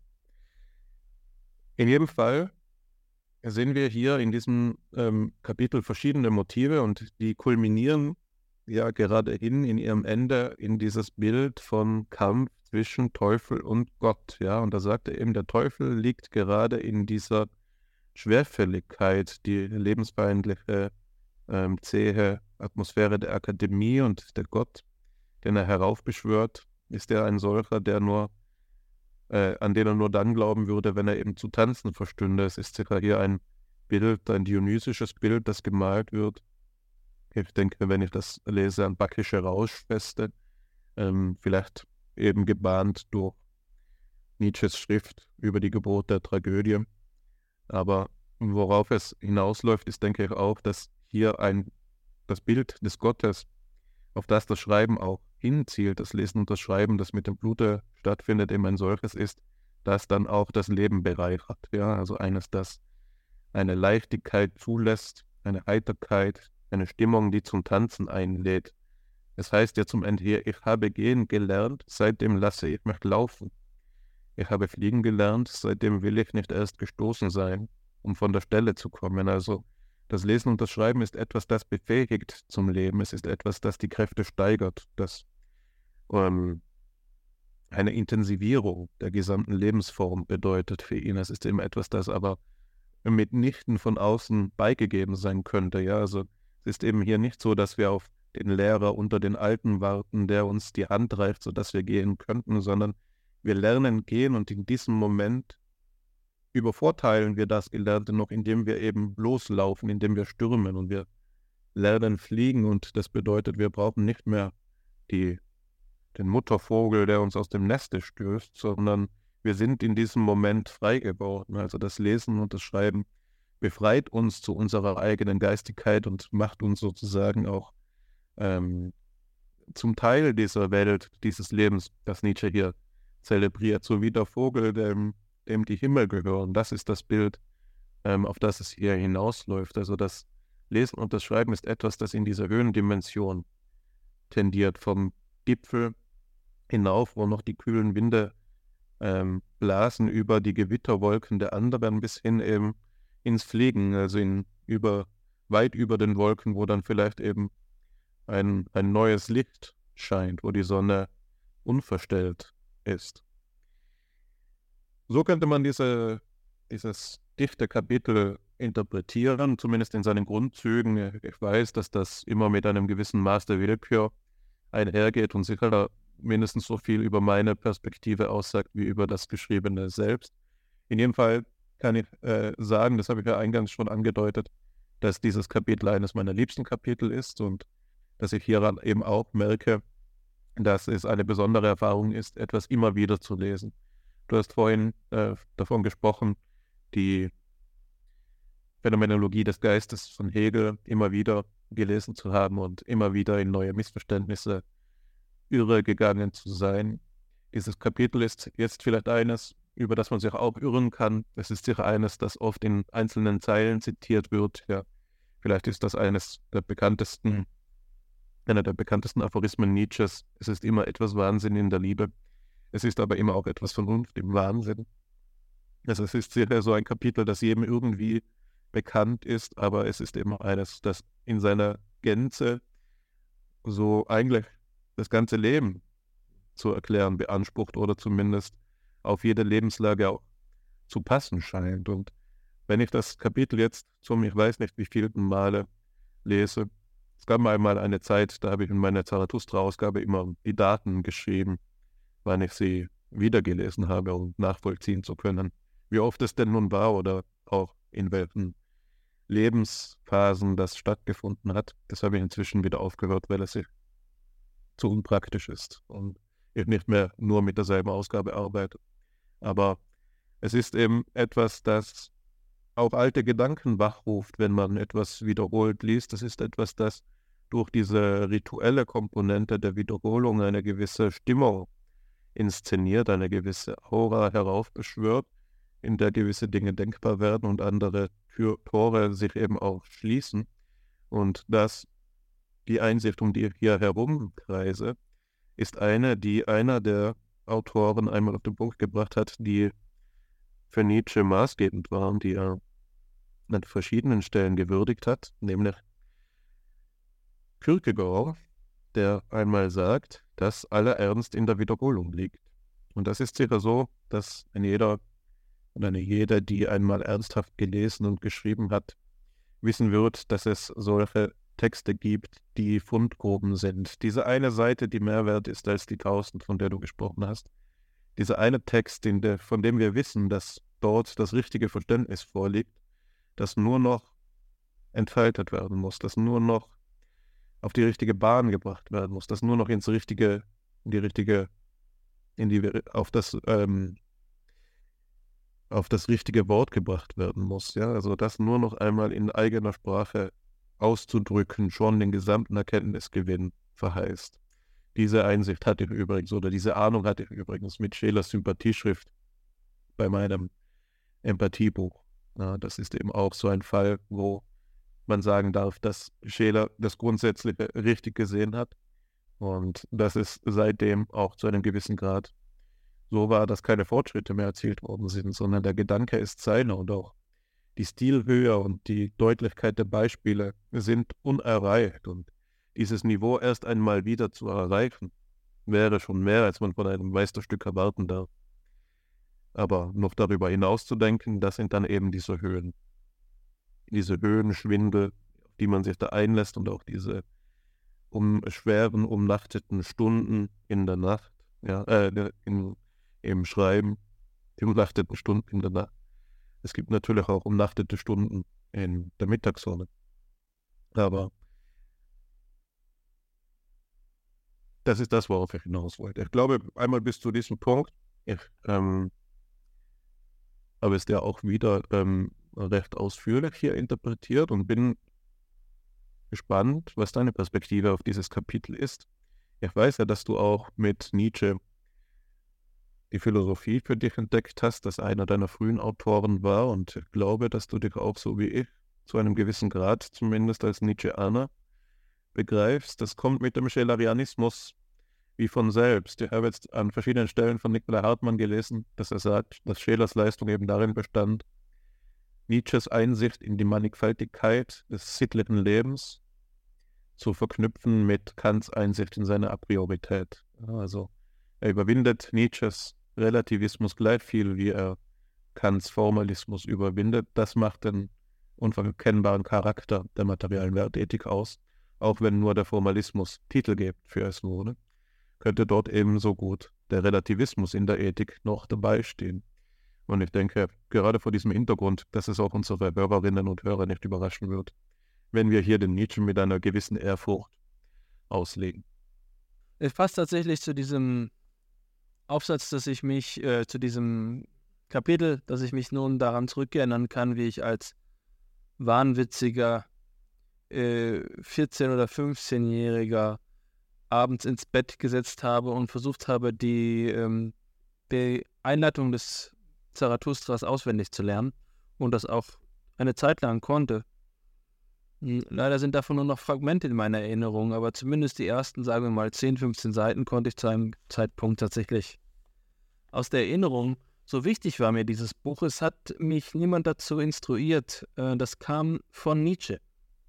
Das kam ganz von Nietzsche. Der Zweck der Wert, die Bedeutung, die dieses Buch hatte, war, dass dort jemand in seiner Geistesmacht so offenkundig vor mir stand, so wie man eben im Schachspiel geschlagen wird und dann eingesteht, dass man eben von jemandem Besseren geschlagen worden ist. So klar stand es hier vor Augen, dass dort ein, ein wahrlich großer Geist ist, an dem man sich zurecht aufrichten kann, weil er so groß ist dass ich mich dazu veranlasst fühlte, jedoch zu einem gewissen Grad Akolyt zu sein, mich anzuvertrauen in dieser Welt, in der Chaos herrscht und in der man nicht weiß, wo oben und unten ist, doch sich für ein Oben zu entscheiden, weil es einen anruft, weil man den Ruf gehört hat.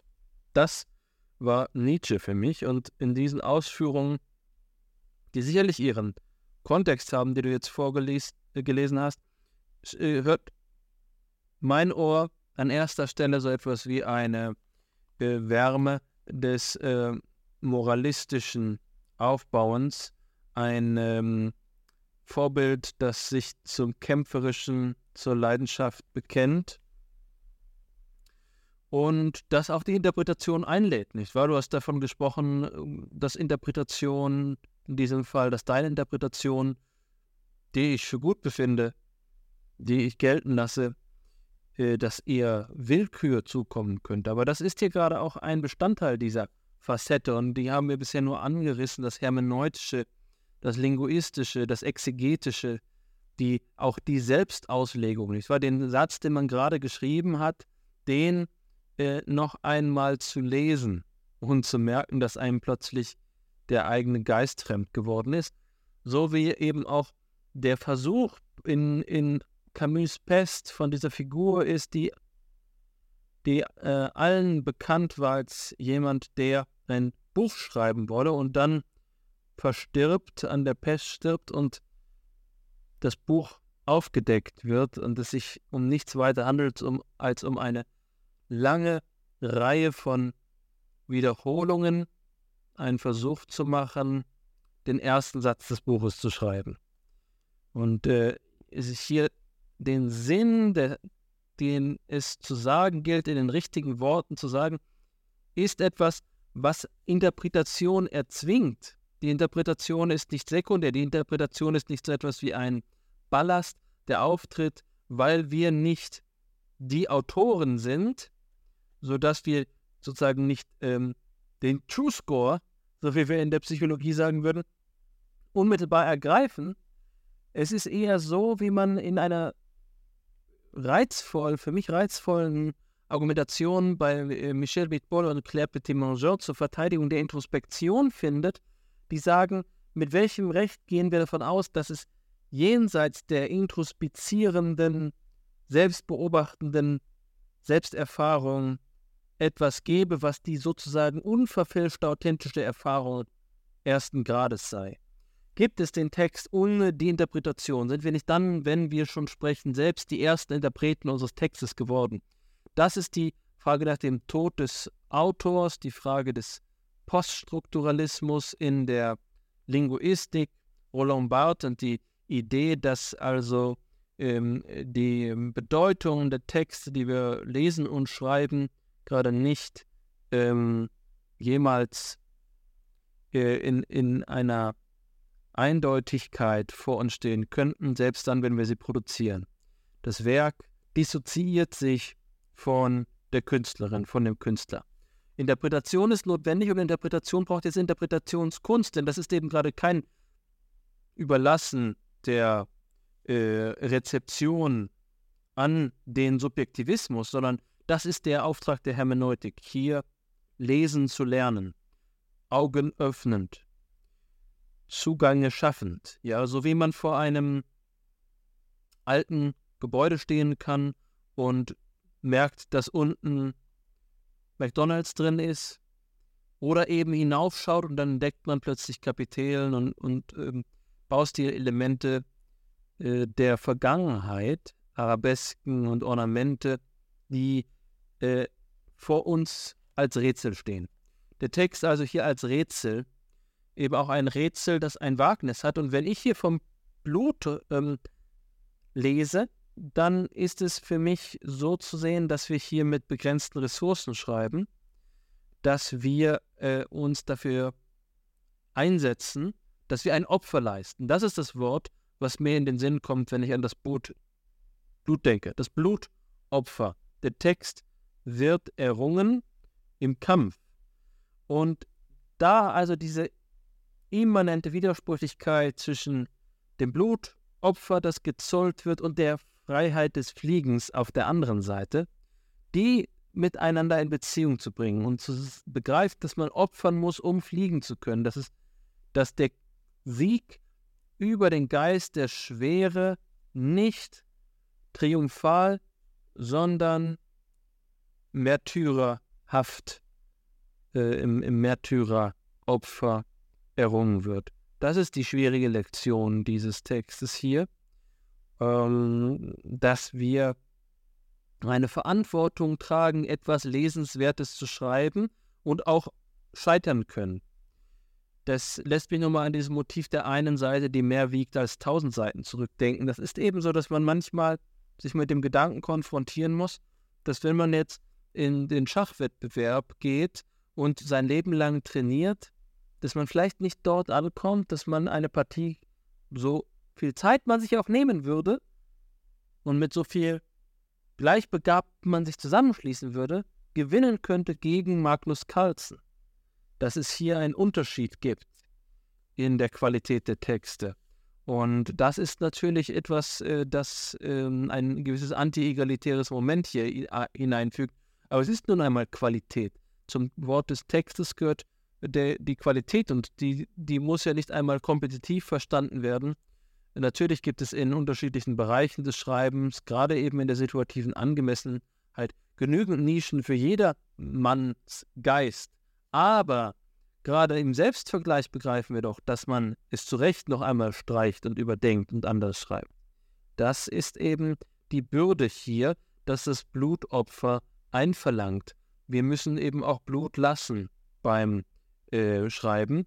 Und zum Schreiben gehört die Blutwäsche, dass man sich damit vielleicht auch den Kopf wäscht, dass äh, man die eigenen Ideen zurücklässt und sich äh, um, über, ähm, überwindet und voranschreitet. Das ist eben eines der Grundmotive des Zarathustras, die Transformation, die Selbsttransformation, die Überwindung, das Voranschreiten, das Fliegenlernen ist hier der Übergang in eine chimärische, in eine halbgöttliche Daseinsweise, die im Schreiben erfolgt. Das ist also eine andere Form von Transhumanismus. Dafür brauchen wir keine Elektrizität und auch kein, ähm, keine künstliche Intelligenz, sondern wir brauchen nur eine Schreibfeder und schon ist der Transhumanismus ins Leben getreten, weil wir hier in einem Aufschwung gegen den Widerstand dieser Trägheit, der uns an das Hier und Jetzt fesselt, in die Fantasie treten können, um das Buch zu verwirklichen. Dieses Projekt ist die Verantwortung des Schreibens. Der Gedanke, dass wir etwas opfern müssten, um veröffentlichen zu dürfen. Dass es uns so wichtig wäre, dass wir uns dafür Tage und Nächte um die Ohren schlagen, um das schreiben zu dürfen. Gerade eben nicht als ein ähm, Routineprodukt, sondern etwas, äh, für das unser Name auch eingesteht. Und deswegen befürworte ich es, dass Wissenschaft weiterhin mit den Namen einzelner Menschen verbunden ist. Die Tendenz ist heutzutage weniger, die einzelne Person in den Mittelpunkt zu rücken, sondern im Team zu arbeiten, aber auch das Team ist nur äh, mittelbar. Hinter dem Team steht der einzelne Geist. Das soll keine, äh, kein Plädoyer für Individualismus in dem Sinne sein, dass es keinen Wert darin gibt, gemeinsam zu arbeiten. Nein, ich glaube gerade erst die Ernsthaftigkeit in der Anerkennung des Einzelnen ermöglicht es, dass wir authentisch zusammenarbeiten, weil das bloße Kollektiv eines gemeinsam geschriebenen Textes erlaubt, dass sich jeder hinter dem anderen versteckt. Nein, es ist hier äh, so, dass sich jeder gleichermaßen vollständig mit dem geschriebenen Text identifizieren muss und deswegen jede Form von kollabor kollaborativen und kooperativen Schreiben auch eine, ähm, eine Scheiternsperspektive haben muss, weil die Geister nicht zueinander passen weil es Dinge gibt, die man nicht gemeinsam schreiben kann, nicht gemeinsam sagen kann. Und sich daran abzuringen, daran besteht der eigentliche Wert daran. Und vielleicht ist der Aufforderung an die ähm, äh, Fabelwesen, die wir uns als Leserinnen und Leser wünschen, ja eben auch immer die Mitautorschaft, das Mitdenken, das Weiterdenken, das ähm, im, in den Widerspruch gelangen um einander Blut zu zollen. Das ist hier also eine blutrünstige Metaphorik des Schreibens, aber es geht darum, dass das eben wert ist. Dass es ein Privileg ist, veröffentlichen zu dürfen, dass es ähm, der eigene Text es wert sein muss, dass man dabei danach streben sollte, das Beste zu leisten, dass die Gedanken nicht durch sich selbst gerechtfertigt sind, sondern sich erweisen müssen. All das steckt hier für mich in der Idee des Blutopfers. Das möchte ich sozusagen deiner Interpretation noch nachschieben. Vielleicht hattest du gehofft, dass ich jetzt hier nüchterner werde und deine eigene waghalsige Interpretation nochmal einfange, aber das kann ich gerade nicht leisten. Also ähm, Nietzsche hier nochmal zu kontextualisieren und ähm, den Zarathustra als Motiv zu ähm, relativieren. Nein, also Nietzsche ist ein Vater der deutschsprachigen Lebensphilosophie. Er ähm, ist jemand, der aus dem Geiste der Romantik schöpft, der, der Geiste des Vitalismus, der zutiefst verschlungen ist mit den Grenzen der Rationalität, mit, der, mit dem Austarieren von neuen Möglichkeiten, mit dem Durchbruch, mit dem Zerbrechen der Traditionen, der hier also selbst den Anspruch stellt, dass dieser Text revolutionär ist und messianischen Anspruch hat, so wie eben Zarathustra kein, kein äh, sozusagen mh, hm, gewöhnlicher Religionsgründer war, sondern eben eine, eine mythische Figur, die diesen quasi atheistischen ähm, Kulturbund des Zorathismus geschaffen hat, ins Leben gerufen hat. Das äh, kann man an diesem Maßstab messen. Ich glaube, die einzige Möglichkeit, Nietzsche hier zu ernüchtern ist, ihn zu historisch zu kontextualisieren, wirkungsgeschichtlich zu kontextualisieren. Textimmanent ist da keine äh, Vorlage gegeben. Äh, die Metaphoriken hier aufzulösen, bedeutet, dem Tiger seine Zähne zu ziehen und am Ende haben wir keinen Tiger mehr. Das, ähm, das verbietet sich am Text. Wer Nietzsche hier ernst nehmen will, der soll das so tun. Ich weiß, dass Interpretationen des Nietzscheanischen Werkes geschrieben worden sind, die ihn in anderen geistesgeschichtlichen Kontexten einordnen, gerade um ihn zum Beispiel durch seine politische Wirkung oder seinen zeitgeschichtlichen Kontext irgendwie so hinzurücken, dass man sagen kann, letztlich sind diese Texte eine Diagnose eines Geistes, eines umtriebigen äh, Geistes, der Ausdruck eines scheiternden Bürgertums Ende des 19. Jahrhunderts ist, der letztlich als äh, Vorbote des Untergangs des Ersten Weltkriegs fungiert und so letztlich also eine pathologisierende Ausdrucksweise einer, äh, eines Zeitgeists ist, also der das Fin de siècle vorbereitet. Davon halte ich nichts.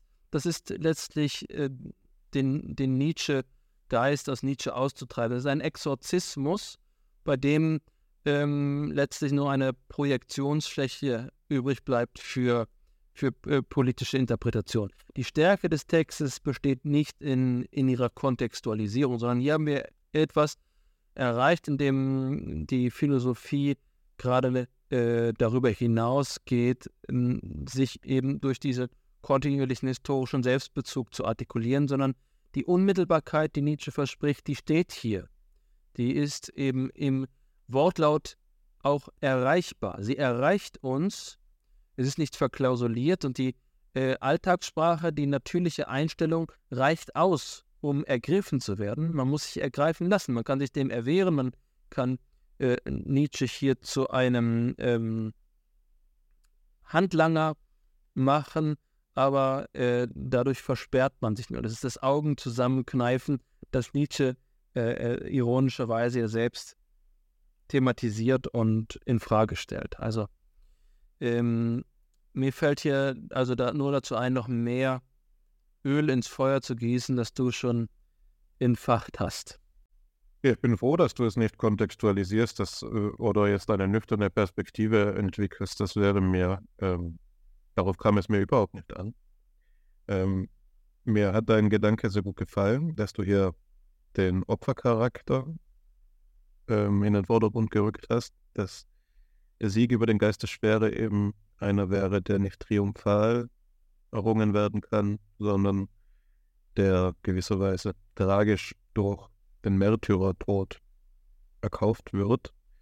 Ähm, das ist sicher ein schöner Gedanke, der nicht selbstverständlich ist und vermutlich eine eigene Episode Fipsi bedürfte, um ihn auch in seinem Tiefgang auszulegen. Ich habe ein wenig die Vermutung, dass man ihn, wenn man ihn mit Nietzsches eigenem Maßstab misst, ähm, weiter spezifizieren müsste. Es wäre sicher, wenn man hier beim Märtyrertod und bei der Tiefe des Leids, dem Blutopfer ähm, angesprochen worden ist, verharrt, dass man Gefahr läuft, das zu christianisieren, was bei Nietzsche sicher auch als eine Überwindung des Christentums gemeint ist. Aber es ist ja auch so, dass der Opferbegriff nicht vom Christentum allein besetzt worden ist und es ähm, gibt ja auch diese Geschichte von Dionysos, der zerrissen wird, ja in zwei geteilt und gerade dadurch dann auf eine stärkere, in einer stärkeren Form zu neuem Leben gelangt, also sozusagen ein, ja, nicht ein Antichrist, sondern ein Prä-Christus war ja eine ähnliche mythologische Figur darstellt. Vielleicht ist das eher das Opfer, an das man da denken muss, um von dem Nietzsche da handelt. In jedem Fall fand ich diesen Gedanken ähm, begeisternd und halte es wie du für richtig, wenn man eben, indem du eben betonst, dass hier die Kontextualisierung auch zu einem Verlust an Tiefe führen würde. Nietzsche ist für mich jemand, der genau das sagt, dass eigentlich jeder und jede, die sich der Philosophie erstmals zuwendet, hören muss. Er gibt dem Deutschen die Sprache ist und er, er gibt der Jugend ähm, das Handwerkszeug und auch die Hoffnung. Ja, also dass das, was man Philosophie nennt, noch immer möglich ist und noch immer ähm, Sinn hat. Ja, kein Fach sollte mehr abschrecken als die Philosophie, vielleicht noch die Mathematik als die ältesten Disziplinen. Ja, was sollte man selber noch denken können? Ich als kleiner Bergbub, was soll ich jetzt beitragen zu dem Ganzen?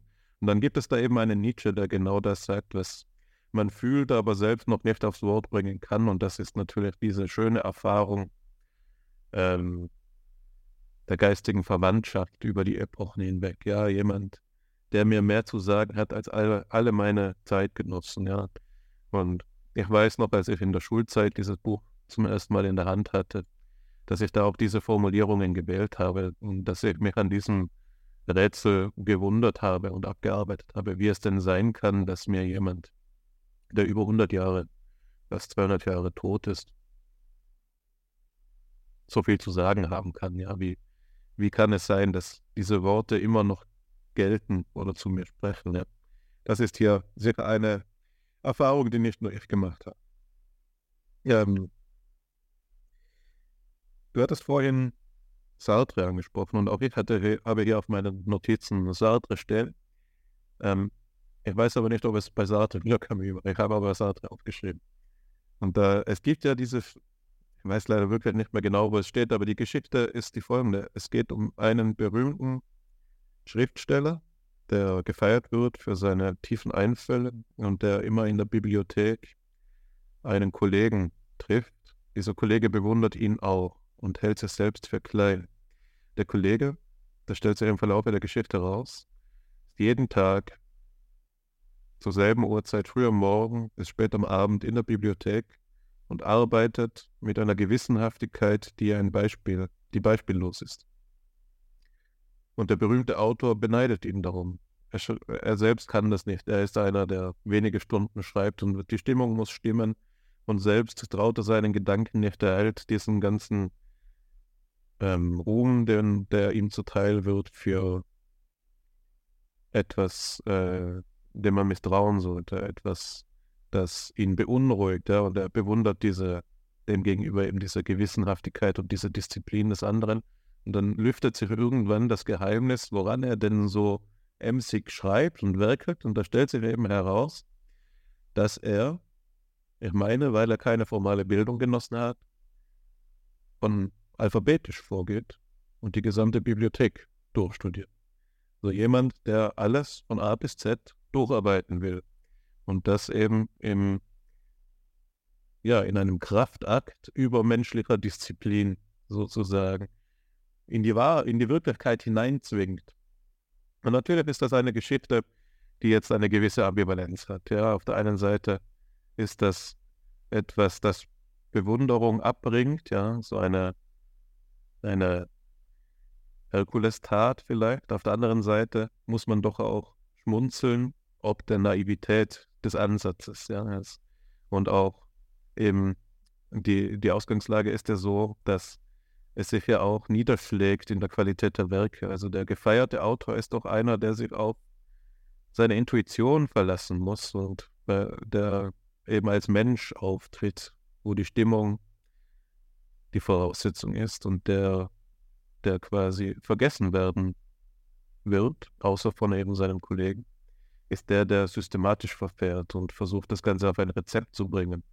Ich musste an diese Geschichte denken, weil Nietzsche zweifelsohne für diesen genialischen Sturm- und Drangcharakter steht. Ja, also das ist sicher auch etwas, dass man, wenn ich jetzt noch einmal an den Anfang zurückdenke, wenn die Frage die ist, was ähm, gutes Lernen bedingt, was gute Lernstrategien sind, dass das etwas ist, worauf es ankommt, ja, auf das eigene Genie vertrauen zu lernen und das eigene Genie auch zu kultivieren. Man muss das nicht so nennen, man kann Intuition sagen.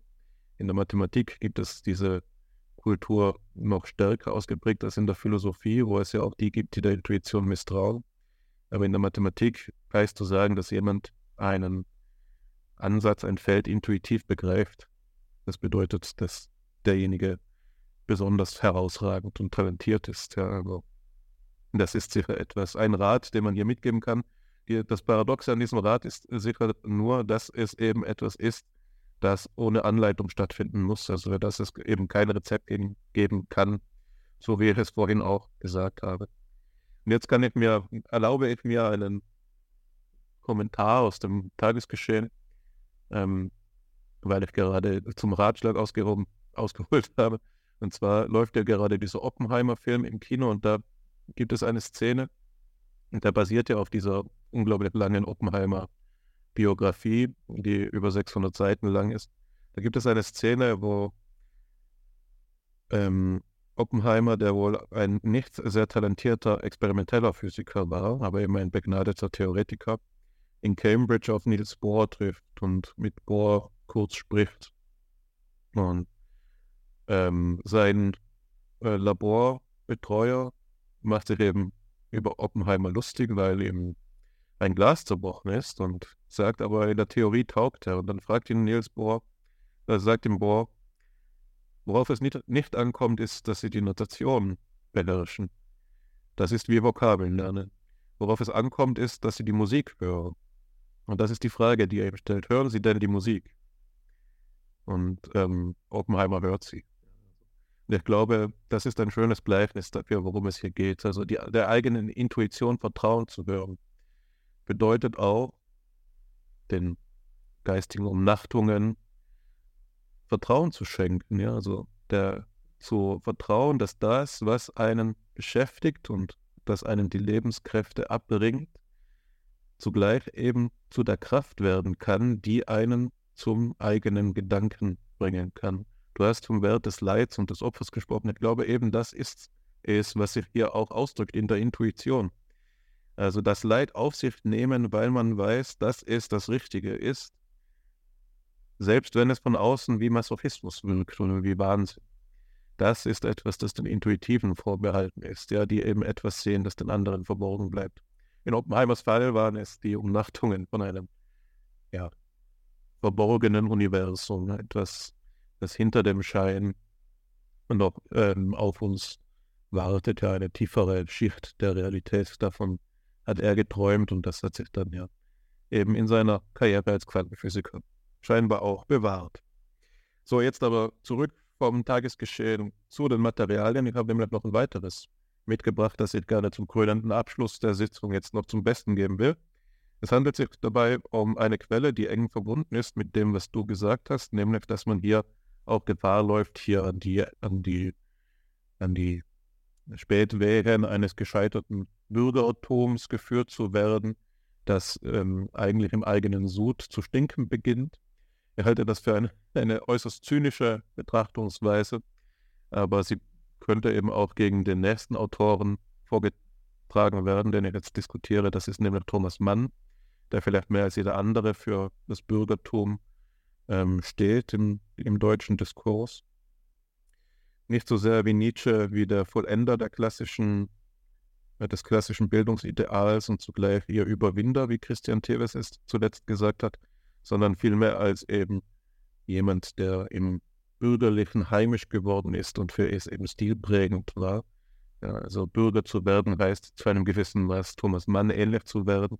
So könnte man das vielleicht ähm, verdichtet sagen. Und da war es jetzt eben so, das ist der Hergang, den ich kurz schildere, dass Andreas Speer, der ähm, Direktor der Art des Graduiertenschule, deren Teil ich bin und der, glaube ich, wenn ich es richtig sehe, auf dem der Romanwissenschaftlichen Philosophischen Fakultät an der Universität zu Köln gerade vorsteht, bei der Einführungsveranstaltung, die für alle ähm, äh, Promoventen an dieser Fakultät verpflichtend war, eben diese Textempfehlung ausgesprochen hat. Er sagte, lesen Sie, wenn Sie promovieren, unbedingt von Thomas Mann den kurzen, die kurze novellistische Studie mit dem Titel Schwere Stunde oder Schwerste Stunde.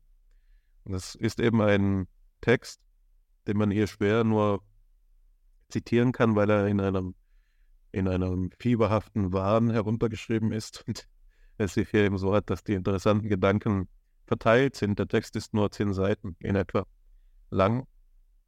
Aber es ist eben ein Text, der auf diese existenzielle Erfahrung des Schreibens zu sprechen kommt. Und da beschreibt man, was alles in einem vorgehen kann, wenn man schreibt. Ja, wenn man von außen auf das Schreiben blickt, dann wirkt es ja vielleicht monoton. Jemand, der sitzt in einem stillen Raum und macht immer dasselbe.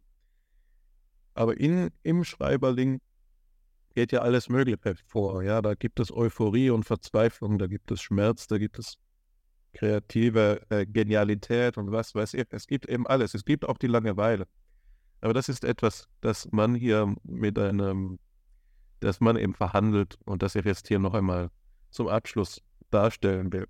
Und zwar in zwei seiner Wendungen. Das erste betrifft eine Reflexion auf die, das, was man den Künstler-Egoismus nennt und etwa, dass wir jetzt auch in verschiedenen Variationen bereits angesprochen haben, mit dem Aufschwung in, das, in die geistige Sphäre, die Entdeckung des Allgemeinen in einem selbst oder jetzt in Nietzsches Fall unter dem Bild der Selbstvergottung.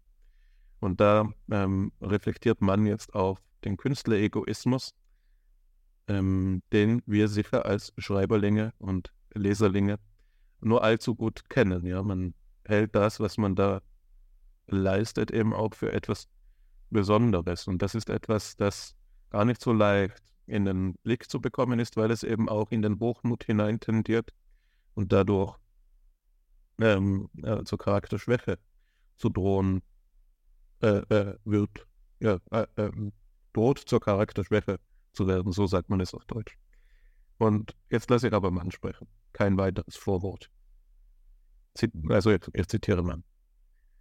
Er kannte ihn wohl, den heimlichen Rausch dieser Liebe, also des Künstleregoismus.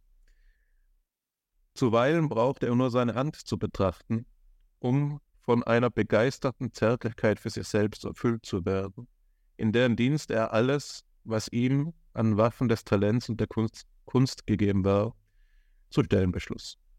Er durfte es, nichts war unedel daran, denn tiefer noch als diese Ich-Sucht lebte das Bewusstsein, sich dennoch bei all dem im Dienste von irgendetwas Hohem, ohne Verdienst freilich, sondern unter einer Notwendigkeit, uneigennützig zu verzehren und aufzuopfern. Da hast du dein Opfer auch explizit, Alexander. Und dies war seine Eifersucht, dass niemand größer werde als er, der nicht auch tiefer als er um dieses Hohe gelitten. Niemand. Er blieb stehen, die Hand über den Augen, den Oberkörper halb seitwärts gewandt, ausweichend fliehend. Aber er fühlte schon den Stachel dieses unvermeidlichen Gedankens in seinem Herzen, des Gedankens an ihn, den anderen, den hellen, tastseligen, sinnlichen, göttlich Unbewussten, an den dort, in Weimar, den er mit einer sehnsüchtigen Feindschaft liebte. Und wieder, wie stets, in tiefer Unruhe, mit Hast und Eifer, fühlte er die Arbeit in sich beginnen, die diesem Gedanken folgte. Das eigene Wesen und Künstlertum gegen das des anderen zu behaupten und abzugrenzen. War er denn größer? Worin? Warum? War es ein blutendes Trotzdem, wenn er siegte? Würde je sein Erliegen ein tragisches Schauspiel sein? Ein Gott, vielleicht. Ein Held war er nicht. Aber es war leichter, ein Gott zu sein als ein Held. Leichter. Der andere hatte es leichter. Mit weißer und glücklicher Hand erkennen und schaffen zu scheiden, das mochte heiter und quallos und quellend fruchtbar machen. Aber war Schaffen göttlich, so war Erkenntnis Heldentum. Und beides war der, ein Gott und ein Held, welcher erkennen schuf. Hier kurze Interpunktion, bevor ich den zweiten Teil des Zitates vortrage. Hier wird auf jeden Fall noch einmal das Motiv äh, wiederholt, das wir jetzt diskutiert haben, das Opfer und das Leiden, das auch zum Maßstab für die Größe des Geschaffenen wird. Das, die Tiefe des Leids wird zu einem Garant für die Tiefe des Gedachten. Die Tiefe des Leids wird zu einem Maß, an dem man auch die Konkurrenz misst Man überwindet sich, wie du sagst, eben in den schweren Stunden, in den, über die Nächte hindurch zu etwas, das aufgrund seiner hohen Natur es wert ist, diese Opfer zu bringen. Und der, der sich eben am meisten schlachtet, ist der, der sich am meisten hingibt für dieses höhere Gut. Ja, da sieht man einen Verwandten im Geiste zu deinen Ausführungen mit Thomas Mann in diesen wirklich ausgesprochen schönen Stellen. Aber es gibt eben auch noch einen anderen Gedanken, der hier, hier seine Rolle spielt und den halte ich für ebenso wichtig. Das ist der, den er hier als eine sehnsüchtige Feindschaft anspricht, gerade zu einem, den er jetzt in Begriffen der Intuition charakterisiert, den hellen, tastseligen, sinnlich, göttlich Unbewussten. Man kann nur spekulieren, wer hier gemeint ist, der da in Weimar lebt. Ich muss da zumindest an Goethe denken, auch wenn es kein Zeitgenosse von Thomas Mann war. Ähm, vielleicht gibt es Experten, die ja nicht spekulieren müssen. Mir jedenfalls bleibt es verborgen, aber ich denke, dass es auch ähm, mit Goethe als einem Bild für jemand ist, der begnadet ist, äh, ähm, funktioniert. Und zwar sieht man hier, dass das Denken und das Schreiben immer auch eines ist, das in dieser latenten Feindschaft, in dieser Konkurrenzsituation, dem Wettstreit der Gedanken stattfindet, in dem man sich auch behaupten will und muss. Die Ehre des Entdeckers, der Entdeckerstolz, ein etwas Neues gedacht zu haben oder die, äh, also die Pionierenwürde in diesem Sinn oder eben auf der anderen Seite die Anerkennung für die Vollendung der Kunstfertigkeit, jemand, der lückenlos argumentiert diese Gewaltigkeit, die man empfindet, wenn man Husserl oder Kant liest, ja, die Akribie, die Finesse von diesen Denkern, die sich wirklich Schritt für Schritt durcharbeiten, und zwar in einer Kleinschrittigkeit, die manchmal pedantisch wirkt, aber die in ihrer Systematizität eben äh, den meisten nicht einmal in den Sinn kommen würde. Dort werden Schritte gemacht, die man selbst nicht einmal als notwendig äh, begreifen kann, aber die sich eben in ihrer Entwicklung als erforderlich erweisen. Ja. Und das ist eben etwas, das sicher auch mitschwingt hier, wenn beim Mann das Bild des Feindes angesprochen wird, den er aber dennoch braucht. Also der Feind ist hier jemanden, den er sehnsüchtig liebt. Also er ist jemand, der ihn selbst besser macht, an den er sich misst. Und das findet man nicht nur im Schreiben, sondern ich denke in allen Bereichen höchster bei Leistung. Ich denke an, das ist jetzt eine wilde Assoziation, äh, Mike Tyson, der berühmt dafür ist, gesagt zu haben, ähm, warum er früh morgens joggt, also um drei oder vier oder fünf Uhr morgens ganz früh, wenn es noch dunkel war. Da sagt er, weil er an seinen Gegner denkt und er eben glaubt, dass er gerade noch nicht läuft. Und er will ihn ja be bezwingen, also muss er auch mehr leiden als sein Gegner.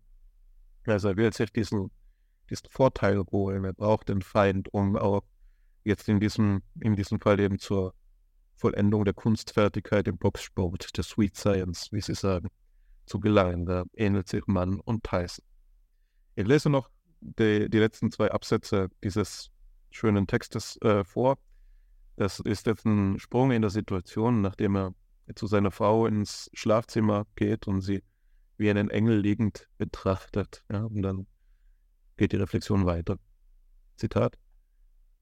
Er küsste sie, trennte sich von der lieblichen Wärme ihres Schlummers, sah um sich, kehrte zurück. Die Glocke mahnte ihn, wie weit schon die Nacht fortgeschritten.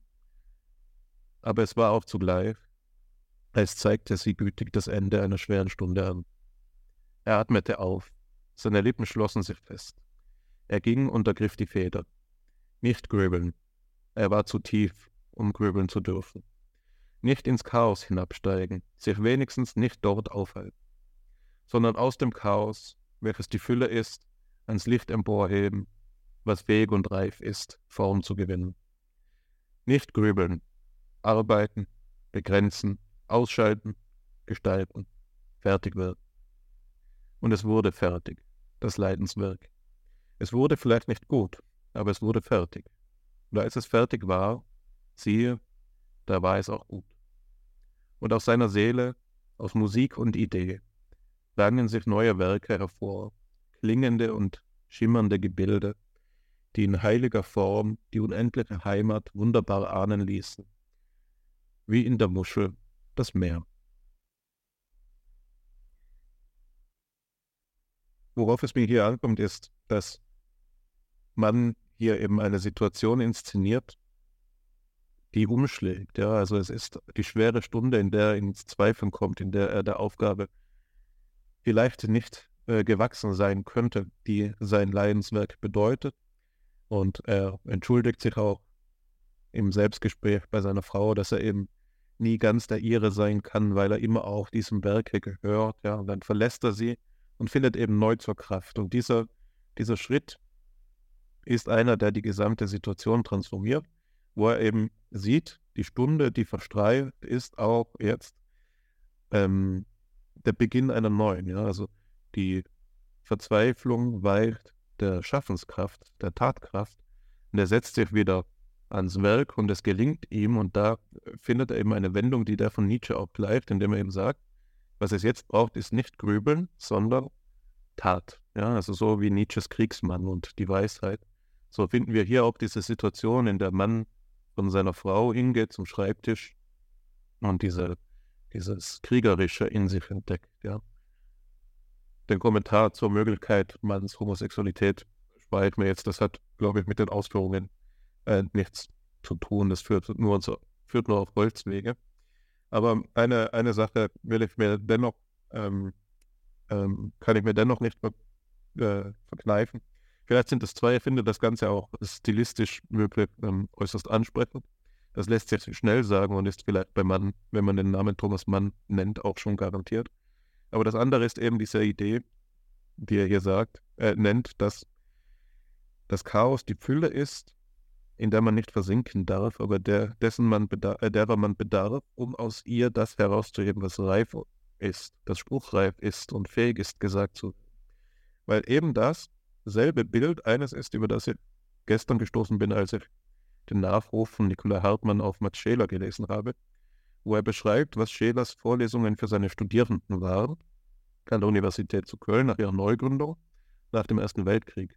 Da sagt Hartmann eben dasselbe. Er sagt, bei, bei Scheler war jemand im Hörsaal, also mit Scheler war jemand im Hörsaal, der dem kriegsverdrossenen ähm, Europa das in Scherben lag, in Trümmern lag und in dem eben Chaos Einzug hielt, jetzt durch eine gewaltige Willensanspannung eine neue Ordnung aufzeigte. Also Scheler war jemand, der mit seiner Wertphilosophie das Ewige und Allgemeine aus diesem Trümmerhaufen Europa herausfror. Er zeigte, ist, diese Seele ist immer noch da, die Seele Europas ist immer noch da.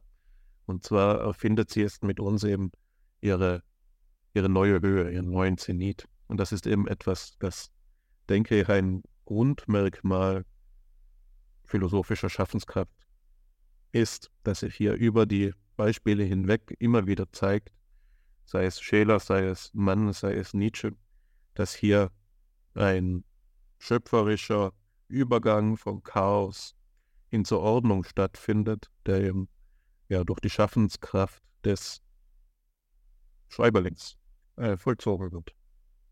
Die Schaffenskraft erkennen schaffend, heißt es hier in dieser wirklich bewegenden Passage, die du uns vorgelesen hast, die vom Künstleregoismus handelt.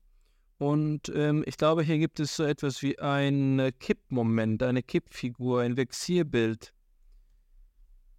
Es gibt die Position, in der wir wie die Kamele bei Nietzsche sind und lesen, und lesen, weil wir uns als Diener der großen Geister sehen. Du sagtest schon, warum sollten wir etwas zu dieser großartigen Geistesgeschichte beitragen können? Wie soll unser kleiner Geist da nicht mehr sein? Äh, wie soll unser Geist da mehr sein als ein Staubkorn im Weltall? Und dann plötzlich tritt man hier in den Künstleregoismus und ist das Auge des Sturms. Dann plötzlich ist man mitten im Schaffen, im erkennenden Schaffen. Das ist, äh, das ist die Kippfigur, bei der es keinen mittleren Grund gibt. Natürlich ließe sich jetzt hier ähm, auch wieder eine äh, Rationalisierung vornehmen. Natürlich gibt es inkrementelle Beiträge und natürlich kann man auch vollkommen ohne Genieanspruch schreiben. Aber das erklärt ja doch nicht das Motiv. Was wir hier äh, betreiben in dieser Folge ist, und du hast am Anfang den, den didaktischen Kontext benannt, Studentinnen und Studenten, die nachfragen, wie gelesen und geschrieben wird, wenn man sich für die Wissenschaft entschlossen hat, dann ist das hier, was wir heute aussprechen, eine Einladung zum Wahnsinn.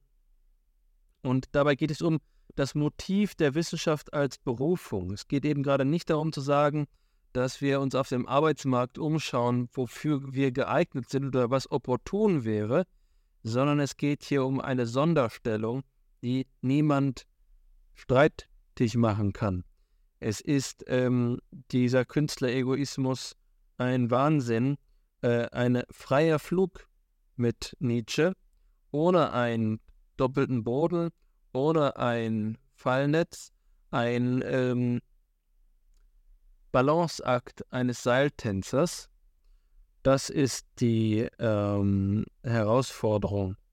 Das ist das, wozu man sich berufen fühlen muss, um ähm, Erkennen zu schaffen. Und die Größe hast du da jetzt hervorgehoben. Über die Größe haben wir auch in der Vergangenheit bei FIPSI gesprochen. Ich habe einmal von Dostoevsky das Kriterium der Größe gelesen. Es sei jede Seite lesenswert. Es gibt keine Pausen. Es gibt keine Übergänge. Es gibt kein, es gibt kein Gähnen.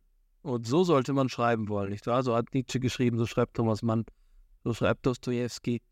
Wenn man gähnt, hat man es nicht verstanden. Ähm, aber das kommt kaum vor, weil der Geist dieser Schriftstellerinnen und Schriftsteller, die das Vermögen ergreift, ähm, weil sie aus dem Leben schreiben. Und nun habe ich überlegt, kann man diese Folge, die wir jetzt hier aufgenommen haben, die ganz eben ähm, parteiisch ist für die Wissenschaft, für das Schreiben, für das erkennende Schaffen, Partei ergriff, kann man die zum Abschluss zusammenfassen. Und ich glaube nicht. Ich glaube hingegen, dass ähm, sie so nur in einem Klimax ähm, kulminieren kann. Und da wir jetzt über Prosa gesprochen haben, möchte ich doch ein Gedicht nachschicken, aber ich leite es äh, ein, indem ich darauf hinweise, äh, weswegen ich das tue, äh, weswegen ich es vorlese. Ich glaube, dass äh, diese Erwählung zum Künstleregoismus, zum Wissenschaftler- und Philosophen-Egoismus noch ein anderes Motiv hat, außer diesen Wahnsinn. Es geht in der Berufung auch um die Verantwortung zu kontinuieren, was schon besteht. Diese großen Geister, sei es Goethe, Nietzsche oder so viele mehr, bedürfen unser, um nicht in ähm, die Vergessenheit, in, im, als stummes Echo in der Ewigkeit zu verhallen. Jede Generation muss das Werk kontinuieren und das kann nur in der Schrift geschehen. Die Schriftkultur muss weiterschreiben. Wenn wir bloß Bibliotheken einrichten und nie wieder geschrieben wird, dann stirbt diese Kultur. Das habe ich vorhin schon zu sagen versucht. Zur zum Schreiben gehört also das Weiterschreiben der Tradition, die Fortsetzung der Tradition und ähm, die muss eine ununterbrochene Kette sein. Eine ununterbrochene Kette, die in der Anerkennung der vorherigen steht. Also die Dystopie, die ja oft schon gezeichnet worden ist, einer zukünftigen Welt, in der die Menschen nicht mehr lesen und nicht mehr denken wollen, sondern alles Routine geworden ist, die wir keine Probleme mehr haben, sondern nur noch Lösungen. In dieser Welt zeigt sich die ganze Machtlosigkeit der sich die ähm, für die Wissenschaft entschiedenen anvertrauen. Die Machtlosigkeit gegenüber den kommenden Generationen. Deswegen führt uns das zu einem beständigen Neuanfang. Das ist sicherlich hier das Herz des Ganzen. Es ist kein abzuschließendes Projekt, sondern eine ewige Erneuerung des äh, geistigen Schaffens. Und hierin besteht gerade auch der Wahnsinn, dass man dort, wo es keinen Abfluss gibt, sondern nur ein ewiges Weiter, ein rastloses ewiges Weiter, ähm, dass man dort sich einreiht äh, und hier für sein Blut zollt. Und deswegen möchte ich am Ende den Anfang bedenken mit einem Gedicht namens Stufen von Hermann Hesse. Mit einem Satz, den wir alle schon tausendmal gehört haben, aber das Gedicht in Gänze haben wir vielleicht noch nicht gehört. Und er schreibt, wie jede Blüte welkt und jede Jugend dem Alter weicht, blüht jede Lebensstufe, blüht jede Weisheit, auch und jede Tugend zu ihrer Zeit und darf nicht ewig dauern. Es muss das Herz bei jedem Lebensrufe bereit zum Abschied sein und neu beginne und sich in Tapferkeit und ohne Trauern in andere neue Bindungen zu geben. Und jedem Anfang wohnt ein Zauber inne, der uns beschützt und der uns hilft zu leben. Wir sollen heiter Raum um Raum durchschreiten, an keinem wie an einer Heimat hängen. Der Weltgeist will nicht fesseln uns und engen, er will uns Stuf um Stufe heben, weiten. Kaum sind wir heimisch, einem Lebenskreise und traulich eingewohnt, so droht Erschlaffen. Nur wer bereit zu Aufbruch ist und Reise, mag lähmender Gewöhnung sich entraffen. Es wird vielleicht auch noch die Todesstunde uns neuen Räumen jung entgegensenden. Des Lebens Ruf an uns wird niemals enden. Wohl an denn Herz, nimm Abschied und gesund.